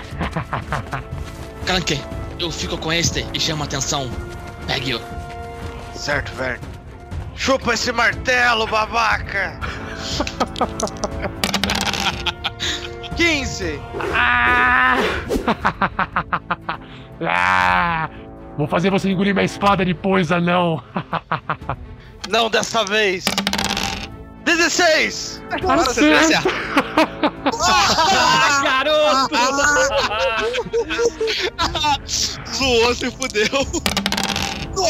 11 de dano. Quando você sobe o martelo no queixo do rufião, você tem a oportunidade de nocauteá-lo se esse, se esse for o intuito de Clank, em vez de matá-lo. Eu mato ele. Não, eu só viro de frente pro cara que perdeu a arma. E agora? Os seus amigos já caíram? Se renda! Bom, é, não tá na vez dele ainda, né? Então ele não pode fazer nada. Sui, tem mais uma flash aqui. Tem mais uma flash. Exatamente. Eu vou andar 20 pés pra frente, vou atirar uma flecha nesse cara que tá em pé ainda. Tá, dessa vez eu não acertei. É 6, só 6. É, eu vou usar minha ação bônus é, e usar Reeling Word no Sandoval Miles pra tirar ele de- desse limbo que ele gosta tanto. Kusuka, Tupu. é tudo isso, cara. Quanto que ele cura? É 4. Sandoval, de repente, se- se- volta a sentir a, a presença do corpo e o cheiro e o sol da tarde esquentando o seu corpo e percebe que está no chão, mas ainda com os olhos fechados. Rael, Flash de novo, nos safados. É. 15. Não acerta, né? você passa perto, mas erra. Só corta o fi- fiapo do cabelo. Nesse momento, o rufião, ele desarmado, olha para os lados, vê que os seus comparsas caíram no chão. Ele sai correndo, vira e sai correndo. Pulando o amigo dele morto, o Ataque de Sandoval. oportunidade! Ataque de oportunidade de Clank, vai que é Ataque- sua, garoto. Ataque de oportunidade do Clank. 22 do Clank! 10 de dano. Tomou, tomou na bundinha. Literalmente. O cara vira de costas, eu. Não fugirá, covarde! E e dou uma martelada na nuca dele. Mais uma vez, Clank é, tem um ataque preciso o suficiente para desmaiar ou matar o seu oponente. Eu mato esse cara aí. Beleza, com isso, com este golpe final do Clank, o combate se encerra. Vocês recebem 80 pontos de XP cada um.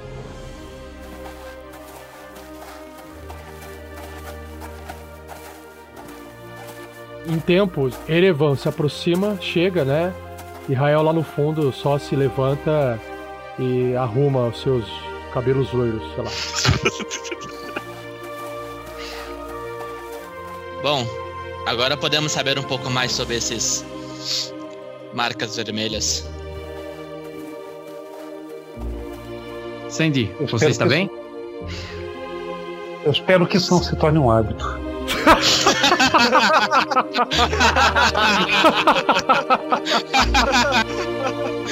Boa, time! Boa! Boa, time!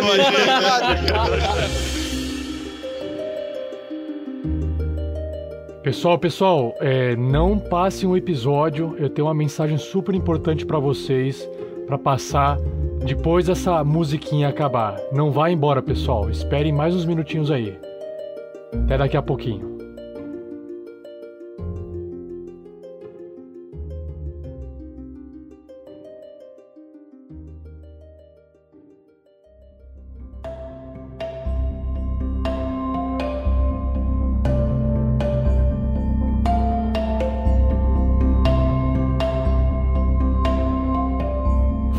Pessoal, beleza? Então, como é já de costume nosso, no final do episódio a gente faz uma leitura de e-mails, a gente faz um agradecimento para alguns ouvintes. Claro que todos vocês que estão divulgando nosso trabalho por aí são merecedores de agradecimentos, mas nem sempre a gente sabe o que vocês estão fazendo isso. Então, o que eu digo, mandem mensagem, mandem recados que a gente anuncia aqui, beleza? Mas Queria deixar registrado aqui primeiro então eu faço a leitura de e-mails, depois eu faço os agradecimentos e após isso eu tenho uma mensagem especial para fazer para vocês. É uma mensagem que apenas será gravada neste episódio, ok? Então, a partir do episódio 10, algumas coisas serão diferentes no RPG Next, no Tarrasque na Bota, principalmente, que é o nosso principal trabalho hoje, o que dá mais trabalho, que a gente dedica mais tempo para produzir. Então, sem mais enrolações, vamos aqui para leitura de e-mails. O Thiago Dante nos escreveu no episódio passado, episódio número 8, o seguinte: Normalmente, em uma sessão genérica, todo o contexto se passaria em 5 minutos de jogo, descansando, comprando, se equipando e saindo. No máximo, encontrar informações. Dado o tempo de duração, não é cansativo entrar no mundo assim.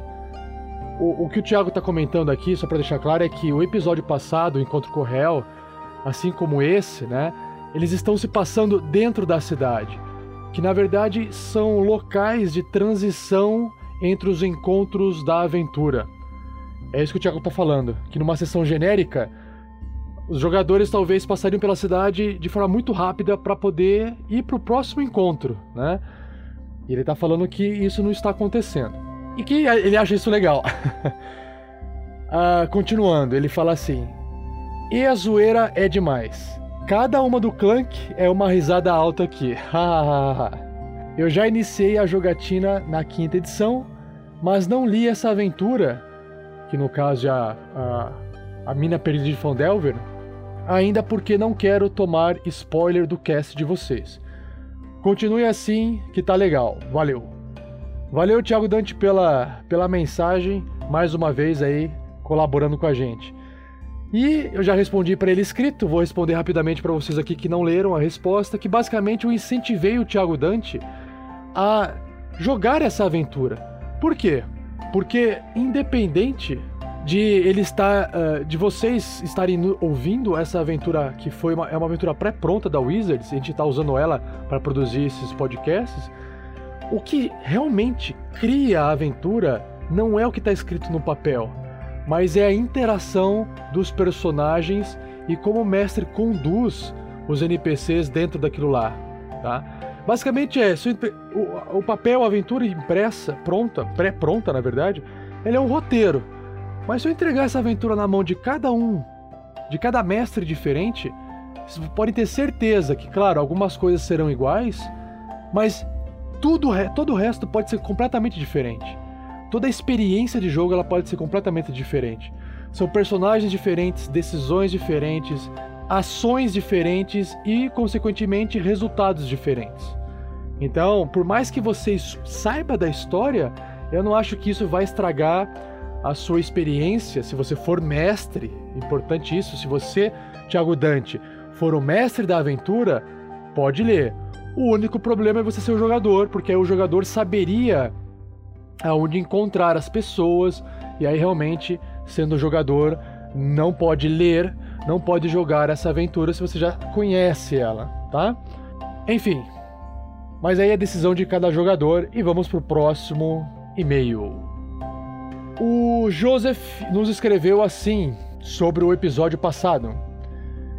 Nesse episódio, conheci uma cidade à frente do seu tempo com pallet e e-mail. Ri muito com isso. Gostei de ver o pessoal ganhando umas moedas de ouro e fazendo umas compras. Para os jogadores poderem comprar equipamentos, é tão bom quanto XP. Só que esse mestre não solta moeda de ouro fácil. Ai, ai, José, já te explico o que está acontecendo. Acho que o Clank deveria ter passado no templo da deusa da sorte, a Taimora, né? Para ver se muda alguma coisa para ele. Mas uh, agora vamos ver como ele vai lidar com o Rael. Coloca o veneno na minha daga. Que que é isso?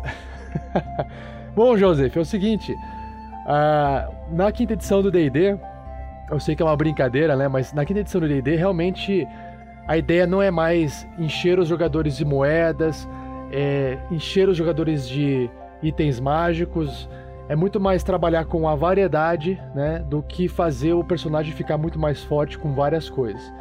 Então, a, abordagem do personagem, ela é horizontal, é um design ori horizontal, um crescimento horizontal muito mais do que vertical. Os jogadores com o tempo eles têm mais coisas para fazer do que fazer a mesma coisa com muito mais poder, se é que dá para entender essa explicação. Então, por isso que não há necessidade de muita moeda. Eles não vão precisar adquirir muitos itens, porque o que vai fazer eles eh, evoluírem, na verdade, é a diversidade de opções, de escolhas a fazer, e não necessariamente fazer algo muito mais forte, como por exemplo, sempre ter uma armadura mais forte ou uma arma mais poderosa, mas talvez uma arma que faça algo diferente ao invés de causar dano, por exemplo. E isso é legal porque traz um roleplay mais, mais elaborado, mais rico, na minha opinião. E não mais do mesmo, só que com números maiores, entendeu?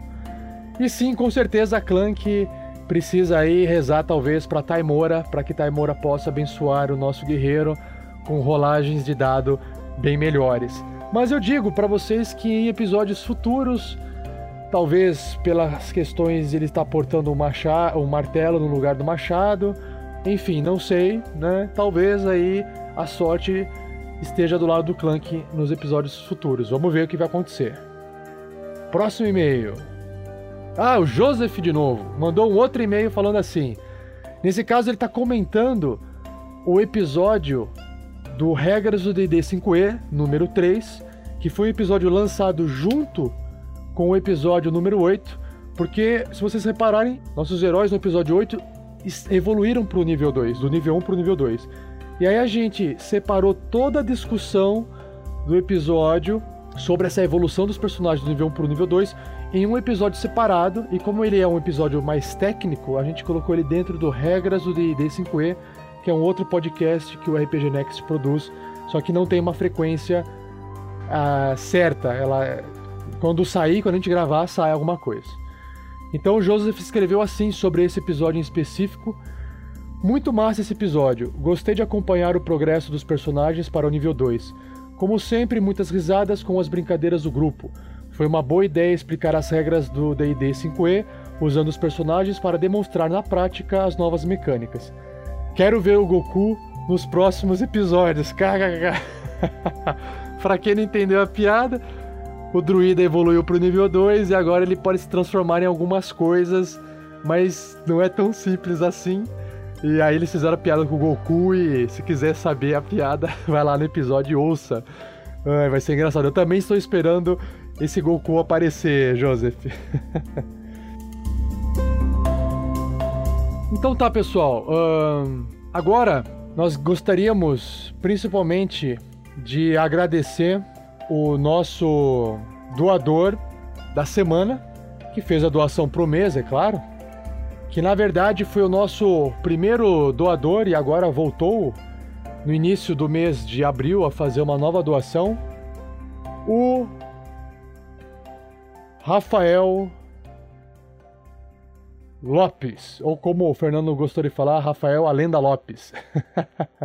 que soa bem, né? A palavra L, lenda, Lopes, lenda.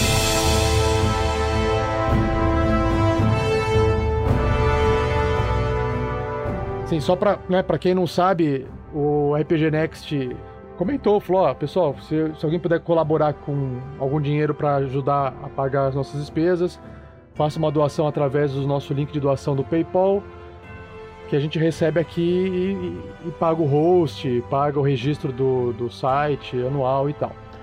E aí o que aconteceu foi que o Rafael Lopes, né, mês passado fez a sua primeira doação e retornou a fazer uma doação pra gente este mês. Queria aqui agradecer em nome do RPG Next ao Rafael Lopes, você agora, Rafael, que nos ouve, xará, né? Xará do mestre. muito obrigado pela sua doação, Rafael. Mais uma vez nos ajudando a manter um trabalho nosso mensal. Ok? A gente fica realmente muito agradecido. Esperamos que uh, você, nesse mês, tenha acontecido também coisas boas na sua vida, que essa uh, doação possa ser revertida de alguma forma em algo bom para você, que isso faça você se sentir bem e que uh, nos ajude a continuar produzindo esse conteúdo que também isso nos dá motivação, né? mais do que dinheiro, é a motivação, é, o, é, a, é aquele agradecimento, aquela, aquela resposta de que algo importa, de que o que a gente faz acredita ser bom e ser legal, as outras pessoas também, assim como o Rafael Lopes, acreditam nisso. E não se preocupe se você não pode doar, se você acha que doar dinheiro não é a melhor das contribuições, não se preocupe. Lembre-se, tem várias formas de você nos ajudar e a principal delas é divulgar o nosso trabalho para o maior número de pessoas e não só aquelas pessoas que gostam de RPG, porque eu acho que né, a gente não produz algo para quem gosta de RPG. A gente produz uma história interativa com duas camadas, a camada de jogo, a camada de interpretação. Isso torna a coisa um pouco diferente, engraçada ao mesmo tempo, dinâmica.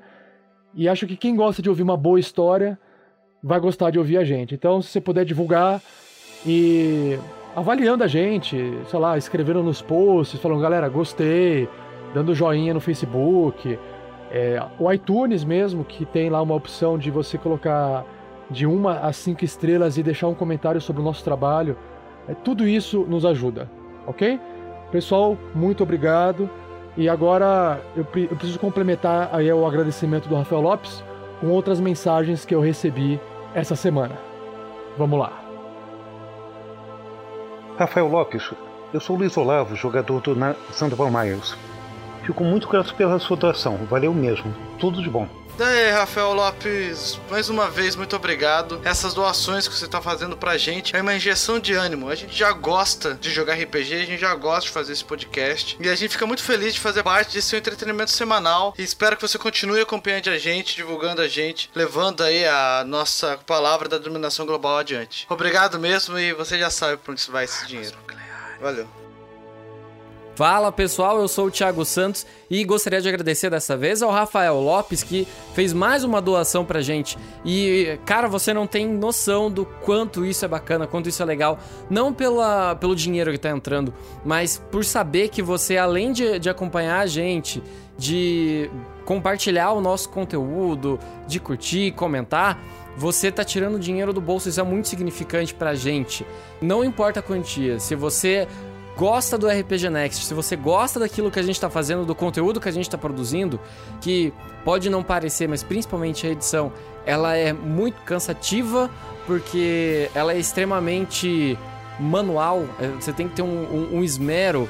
O, o Rafael que edita, ele tem um esmero muito grande, leva horas editando esse podcast para a gente tentar levar a melhor experiência para vocês. E a partir do momento que vocês é, tiram dinheiro do bolso, dão pra gente, que vocês acompanham, compartilham o nosso conteúdo, isso é muito gratificante, sério, vocês são demais.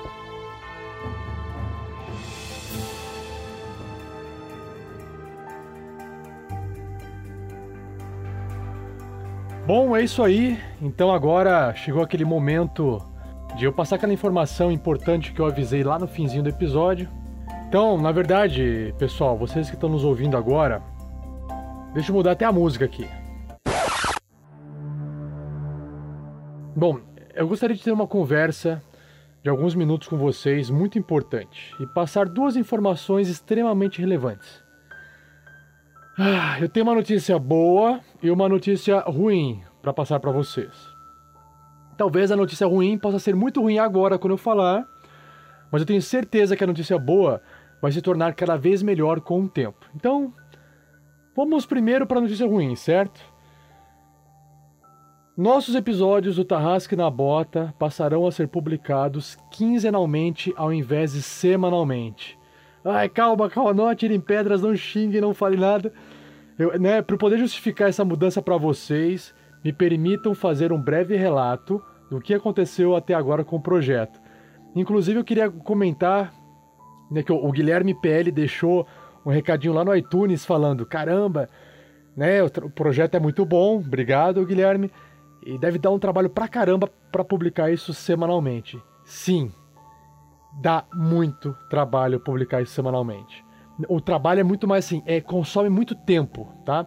Vamos lá, deixa eu explicar, contar um pouquinho para vocês o seguinte. Para vocês que nos acompanham desde o ano passado, 2015, quando a gente começou a publicar os podcasts. Lembra que iniciamos os testes 1 e 2?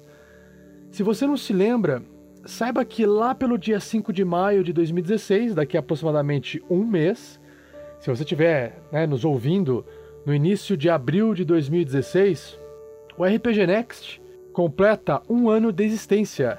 É, já passou um ano, pessoal. e desde o seu surgimento foram muitas experimentações, a gente teve melhoria de áudio nos episódios e a nossa comunidade foi crescendo. Ou seja, vocês foram nos dando suporte desde então, o que é fantástico, e no fim de 2015 passamos por um hiato grande, que infelizmente foi necessário, para que eu, o mestre, pudesse terminar de editar os episódios e para que eu pudesse terminar principalmente de preparar a aventura que vocês estão ouvindo hoje, né, que originou o Tarrasque na bota.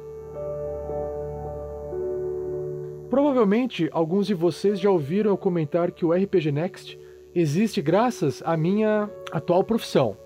Eu sou professor universitário e eu possuo uma jornada de trabalho diferenciada e com isso consigo administrar meu tempo para produzir e editar todo esse conteúdo que vocês escutam hoje. O meu maior trabalho hoje, durante a publicação desses episódios, é com a edição, pois ela consome 20% eh, horas semanais, em média.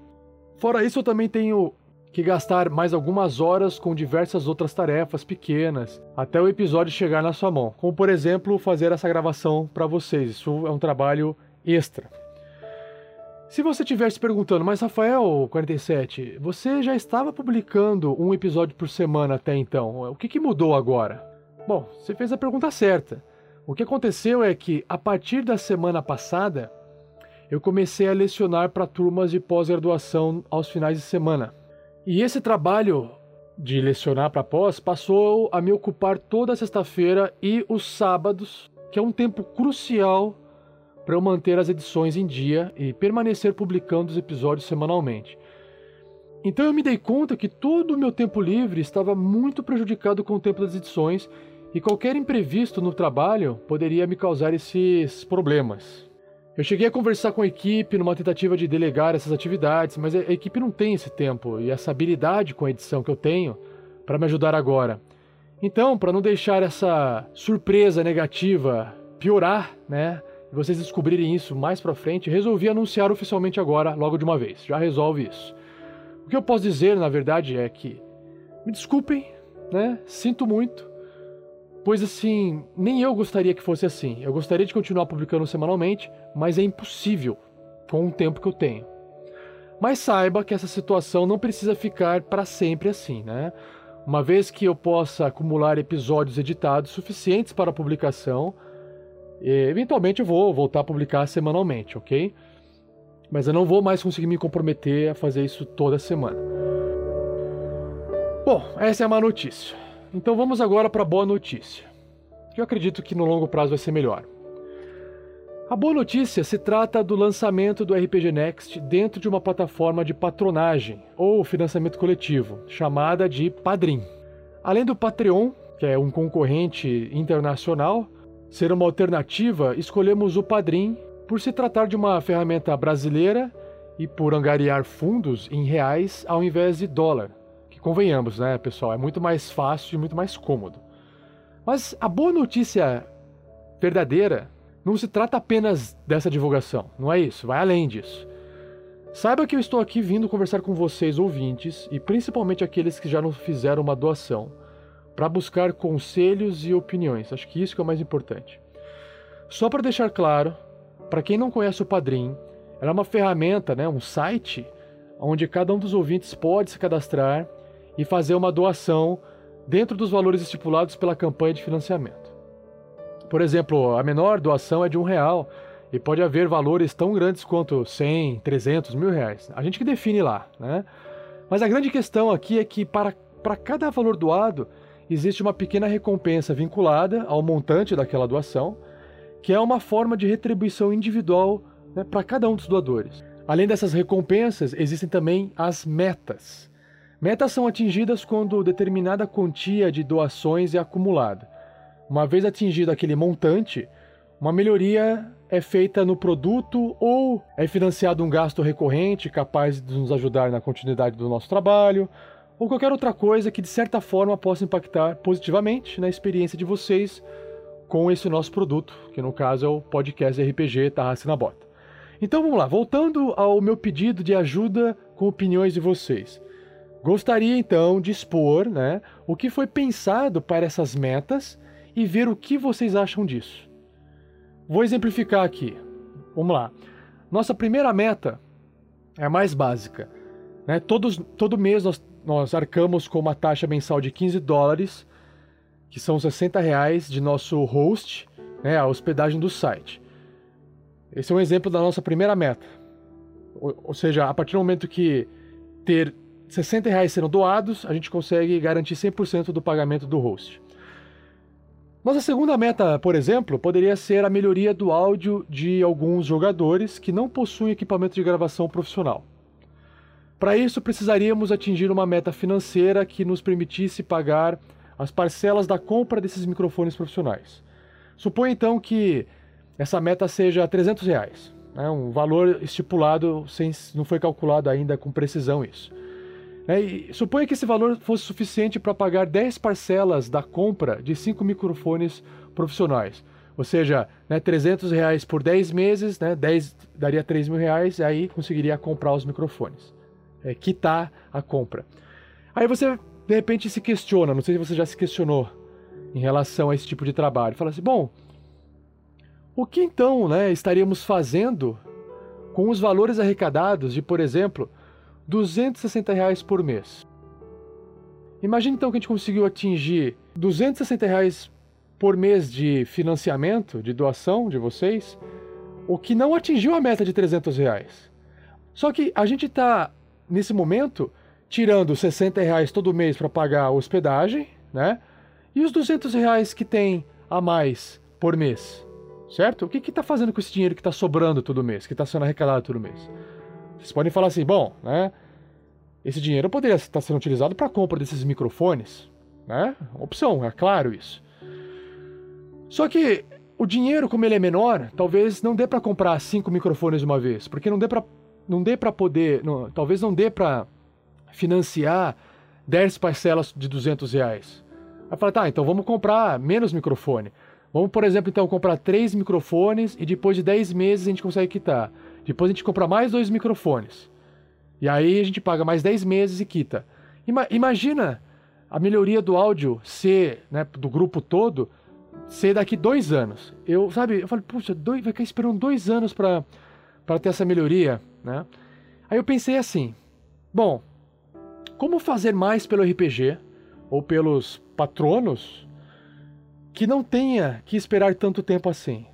Então, baseado nesse questionamento, eu comecei a, a pensar numa solução. Então, é aqui que vocês, nossos ouvintes, entram com a opinião de vocês. Nós tivemos duas ideias para usar melhor o dinheiro. Na verdade, é duas ideias e uma terceira é a combinação dessas duas ideias. Para usar melhor esse dinheiro doado, enquanto o montante total não atinge a próxima meta principal. Ou seja, a ideia seria criar metas menores que nos ajudassem a atingir a meta principal, mas enquanto a meta principal não for atingida, o valor das metas menores seria usado para outras coisas. Então, as duas ideias foram criadas. Então vamos lá. A primeira ideia seria criar uma espécie de rifa quando essas metas menores forem atingidas. Essas metas menores são basicamente degraus bem pequenos que gerariam algum tipo de ação por parte do RPG Next antes que a próxima meta real seja atingida. A meta real seria, no caso, um exemplo, os microfones. É um exemplo, pessoal. Ainda isso não foi fechado. Então, por exemplo, suponha que entre a primeira meta de 60 reais, que já foi atingida, né, referente ao host, o custo do, da hospedagem do site, e a próxima meta dos microfones profissionais de 300 reais, por exemplo. Esses valores, né, como eu falei, ainda não são finais. Então, suponha que exista uma meta de 110 reais aí, uma, uma meta menor, uma meta parcial, de 110 reais. Ou seja, 50 reais a mais do que aqueles 60 reais que já estão sendo doados. Já que esses 50 reais mensais a mais não seriam suficientes para financiar nada, nesse exemplo que eu estou dando, ao invés de a gente guardar mês a mês esses 50 reais, só para depois de vários anos acumular e ter um dinheiro para falar assim, ah, agora a gente pode investir isso e fazer alguma coisa de dinheiro, sabe? É muito tempo, um valor muito pequeno para poder fazer uma coisa melhor.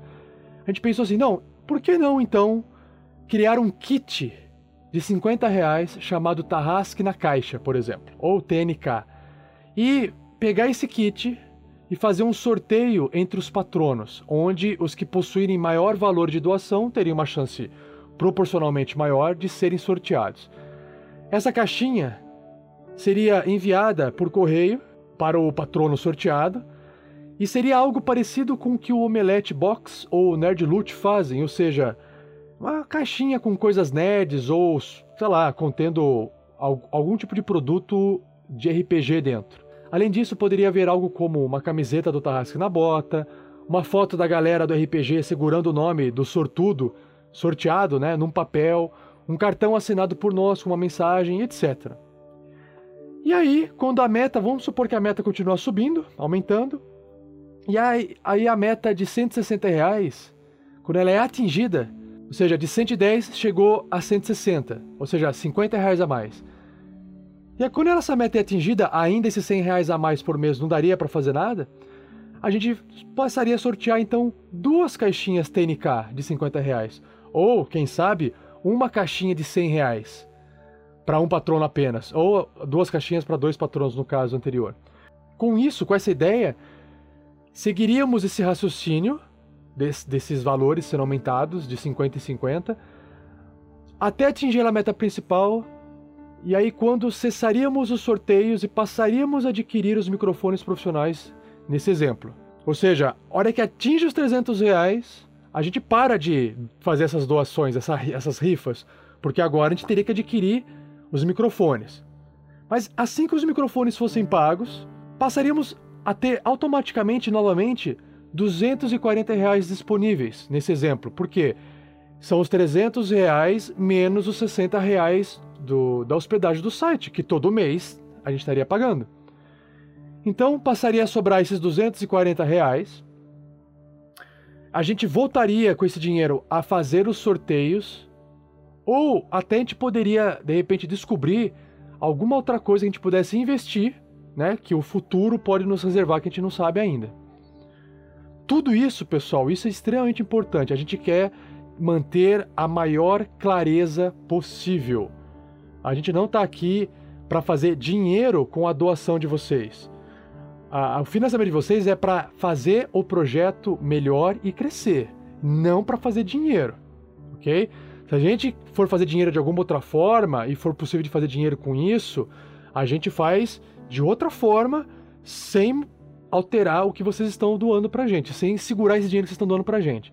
Então a ideia seria que, né, se a gente fosse fazer isso dessa forma, tudo seria feito sempre prestando conta com os nossos patronos. Ou seja, galera, vai sobrar então, a partir do mês que vem vai começar a sobrar 240 reais, a gente já pagou os microfones. A gente pretende pegar esse dinheiro e investir em tal coisa. A gente vai avisar. Ô, oh, galera, é o seguinte, a gente vai começar a fazer mais sorteios para vocês e, e, começar a distribuir esses kits, porque a gente não tá tendo agora no que investir, porque 240 reais por mês não paga uma pessoa para fazer algo para gente, para ajudar no trabalho, entenderam? Então, beleza. Bom, essa é a premissa da ideia. É claro que existem detalhes em aberto, mas iremos acertar tudo certinho depois que ouvirmos a opinião de vocês sobre isso, principalmente de quem já nos doou e doa todo mês importantíssimo vocês que já fizeram essa doação, porque a gente quer saber como é que isso iria impactar nessa sua doação, tudo bem?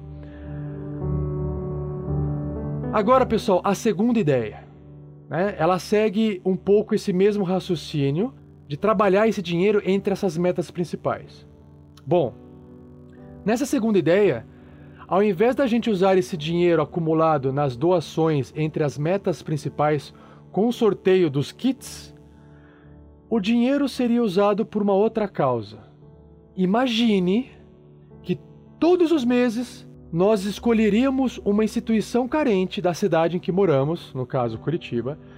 Nós entraríamos em contato com essa instituição para saber o que é que elas estão precisando, compraríamos esse material de doação. Pode ser, por exemplo, cesta básica, fraldas, livros, Aí entregaríamos em um dia do mês anunciando, né, que se trata de uma doação de uma comunidade de ouvintes do RPG Next que está espalhada por todo o Brasil. Uma vez dentro da instituição, poderíamos explicar o que é RPG Next, o que é RPG, quem são os ouvintes, etc.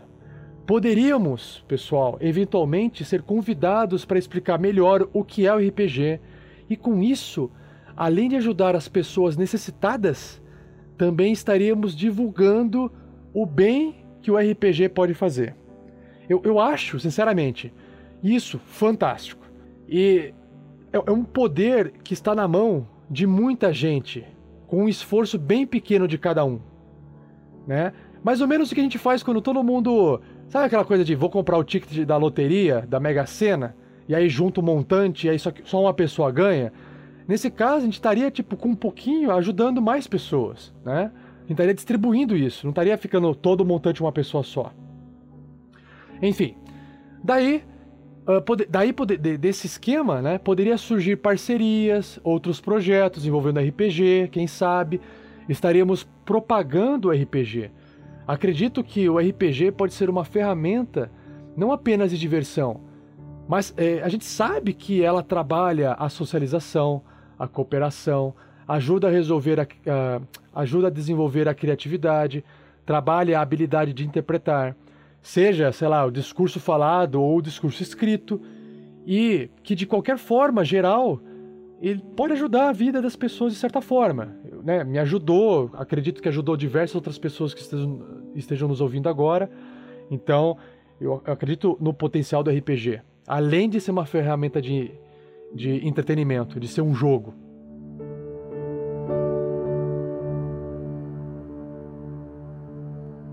Você já pensou então, pessoal, que legal seria, né, o RPG Next fazer essa doação ou ajuda em nome de todos os patronos e em nome do RPG? No dia da visita a essa suposta instituição carente, tiraríamos uma foto nossa com as pessoas sendo ajudadas. Então imagina a cena. E essa foto seria publicada no site para que todos pudessem ver. Imagine nossa visita a uma escola cheia de crianças que poderiam conhecer o RPG e de repente descobrirem uma nova forma de interação e diversão. E os professores descobrirem uma ferramenta pedagógica, né, porque eles poderiam usar isso aí de forma pedagógica. Não sei se vocês sabem, mas o, o, o Brasil, só fazendo parênteses aqui, é o país que mais publicou livros e artigos acadêmicos sobre o uso do RPG na educação. Imagine isso dando certo e ao invés do RPG Next visitar um local para efetuar essa doação, um dos patronos receberia esse dinheiro da gente e faria o mesmo em sua cidade. Imagina o potencial disso, pessoal. De repente um de vocês fala assim: Pessoal do RPG Next, Rafael, Rafael, puta cara, tem um lugar aqui na minha cidade, eu queria também fazer essa doação do mês. E a gente pega o dinheiro, transfere para você, você faz a doação, tira a foto e pum, divulga no nosso post. Manda a foto pra gente, a gente divulga. Imagina, claro, a gente vai fazer isso com autorização dos patronos, tá? A gente cria ali um, um, grupo de discussão no Facebook fechado. A gente fala assim, galera, vamos fazer tal coisa e vocês opinam. Faz a votação e quem votar mais ganha e acabou. A gente vai fazer de forma democrática. Bom, e aí para resumir, pessoal, a terceira ideia, né, seria basicamente fazer uma mistura dessas duas ideias. Ou seja, parte do dinheiro entre essas metas principais seria usado no sorteio dos kits e parte usado em ações sociais.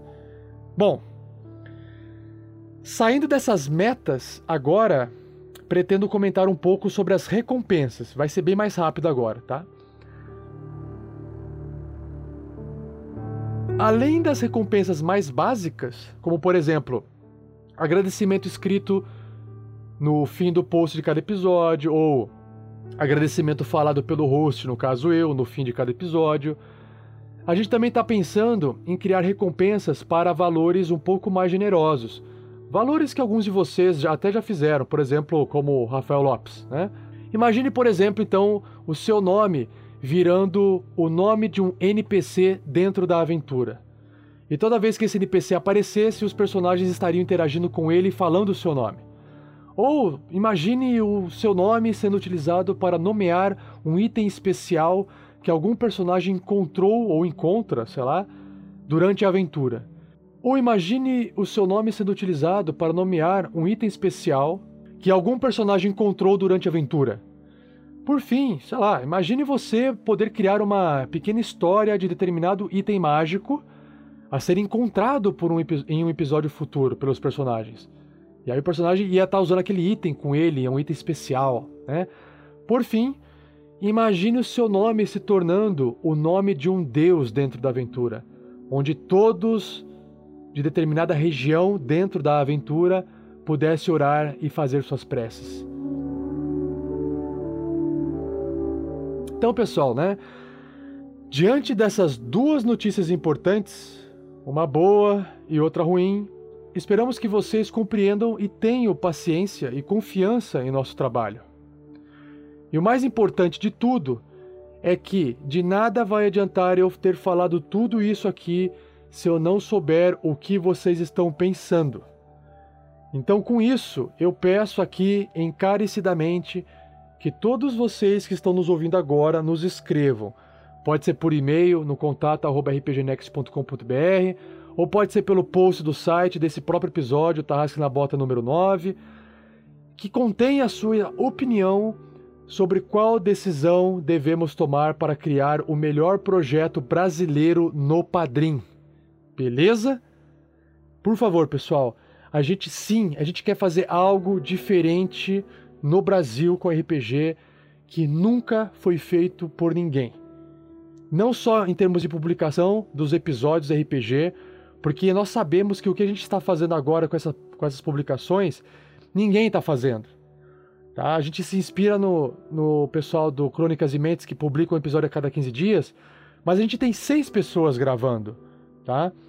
A gente vinha publicando semanalmente, agora a gente vai publicar mensal, é, quinzenalmente por causa da dificuldade de, de, de, de, do tempo, na verdade. Não é dificuldade, é falta do tempo.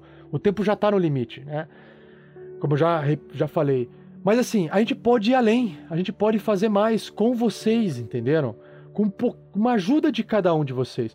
Nós somos apenas seis pessoas. Se a gente tem 500, mil ouvintes, mil downloads por mês, 1.300 downloads por mês, isso vai passando para 2.000, 3.000. De repente, se tem cada um doando um realzinho por mês, a gente consegue atingir as metas principais de melhorar o nosso produto. E enquanto a gente não atinge essas metas, a gente simplesmente pega esse dinheiro, reverte para os ouvintes em forma de kit, ou ajuda instituições carentes e, ao mesmo tempo, divulga o RPG para o Brasil inteiro. Então a gente quer saber se essa ideia que a gente teve de montar um padrinho com essas metas e esses tipos de recompensa que eu citei agora, se pra gente que tá parecendo ser uma coisa assim fantástica, a gente quer saber a opinião de vocês. Se vocês acham que isso é fantástico ou não, se vocês apoiariam essa ideia ou não, porque senão a gente nem vai abrir o padrinho. A gente vai continuar como é que tá, do jeito que tá agora, tá? Então, pessoal, por favor, nos envie o seu recado opinando sobre isso. E se você achar que isso é uma grande besteira, que isso não tem nada a ver, ou se você não concordar com nossas ideias, proponha para a gente uma solução viável, uma solução que dê para fazer. Né? Porque eu, eu, sei que às vezes é fácil a gente falar assim, pô, eu não gostei disso, mas tá beleza, mas o que a gente faz então? Se isso é uma, isso é uma droga, isso é ruim, o que a gente faz? Sabe? O difícil é também conseguir fazer algo, tem que ser algo que dê para fazer. Beleza, pessoal? Então, Ufa, obrigado por aguentar nos ouvir até agora. Desculpe mais uma vez pela má notícia. Espero que vocês estejam apaixonados pela boa notícia, assim como a gente está agora, sabe, com sangue no, no olho. E nos vemos. Opa, desculpa. Nos ouvimos né, no próximo episódio daqui 15 dias. Beleza, pessoal? Um abraço para todo mundo. Tchau.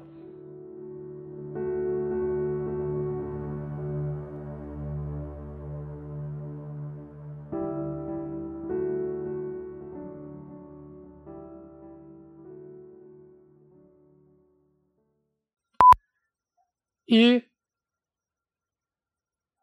Sérgio Rauinter os encontra na porta deste, deste local, do Salão Mestre da Cidade, e os convida a entrar.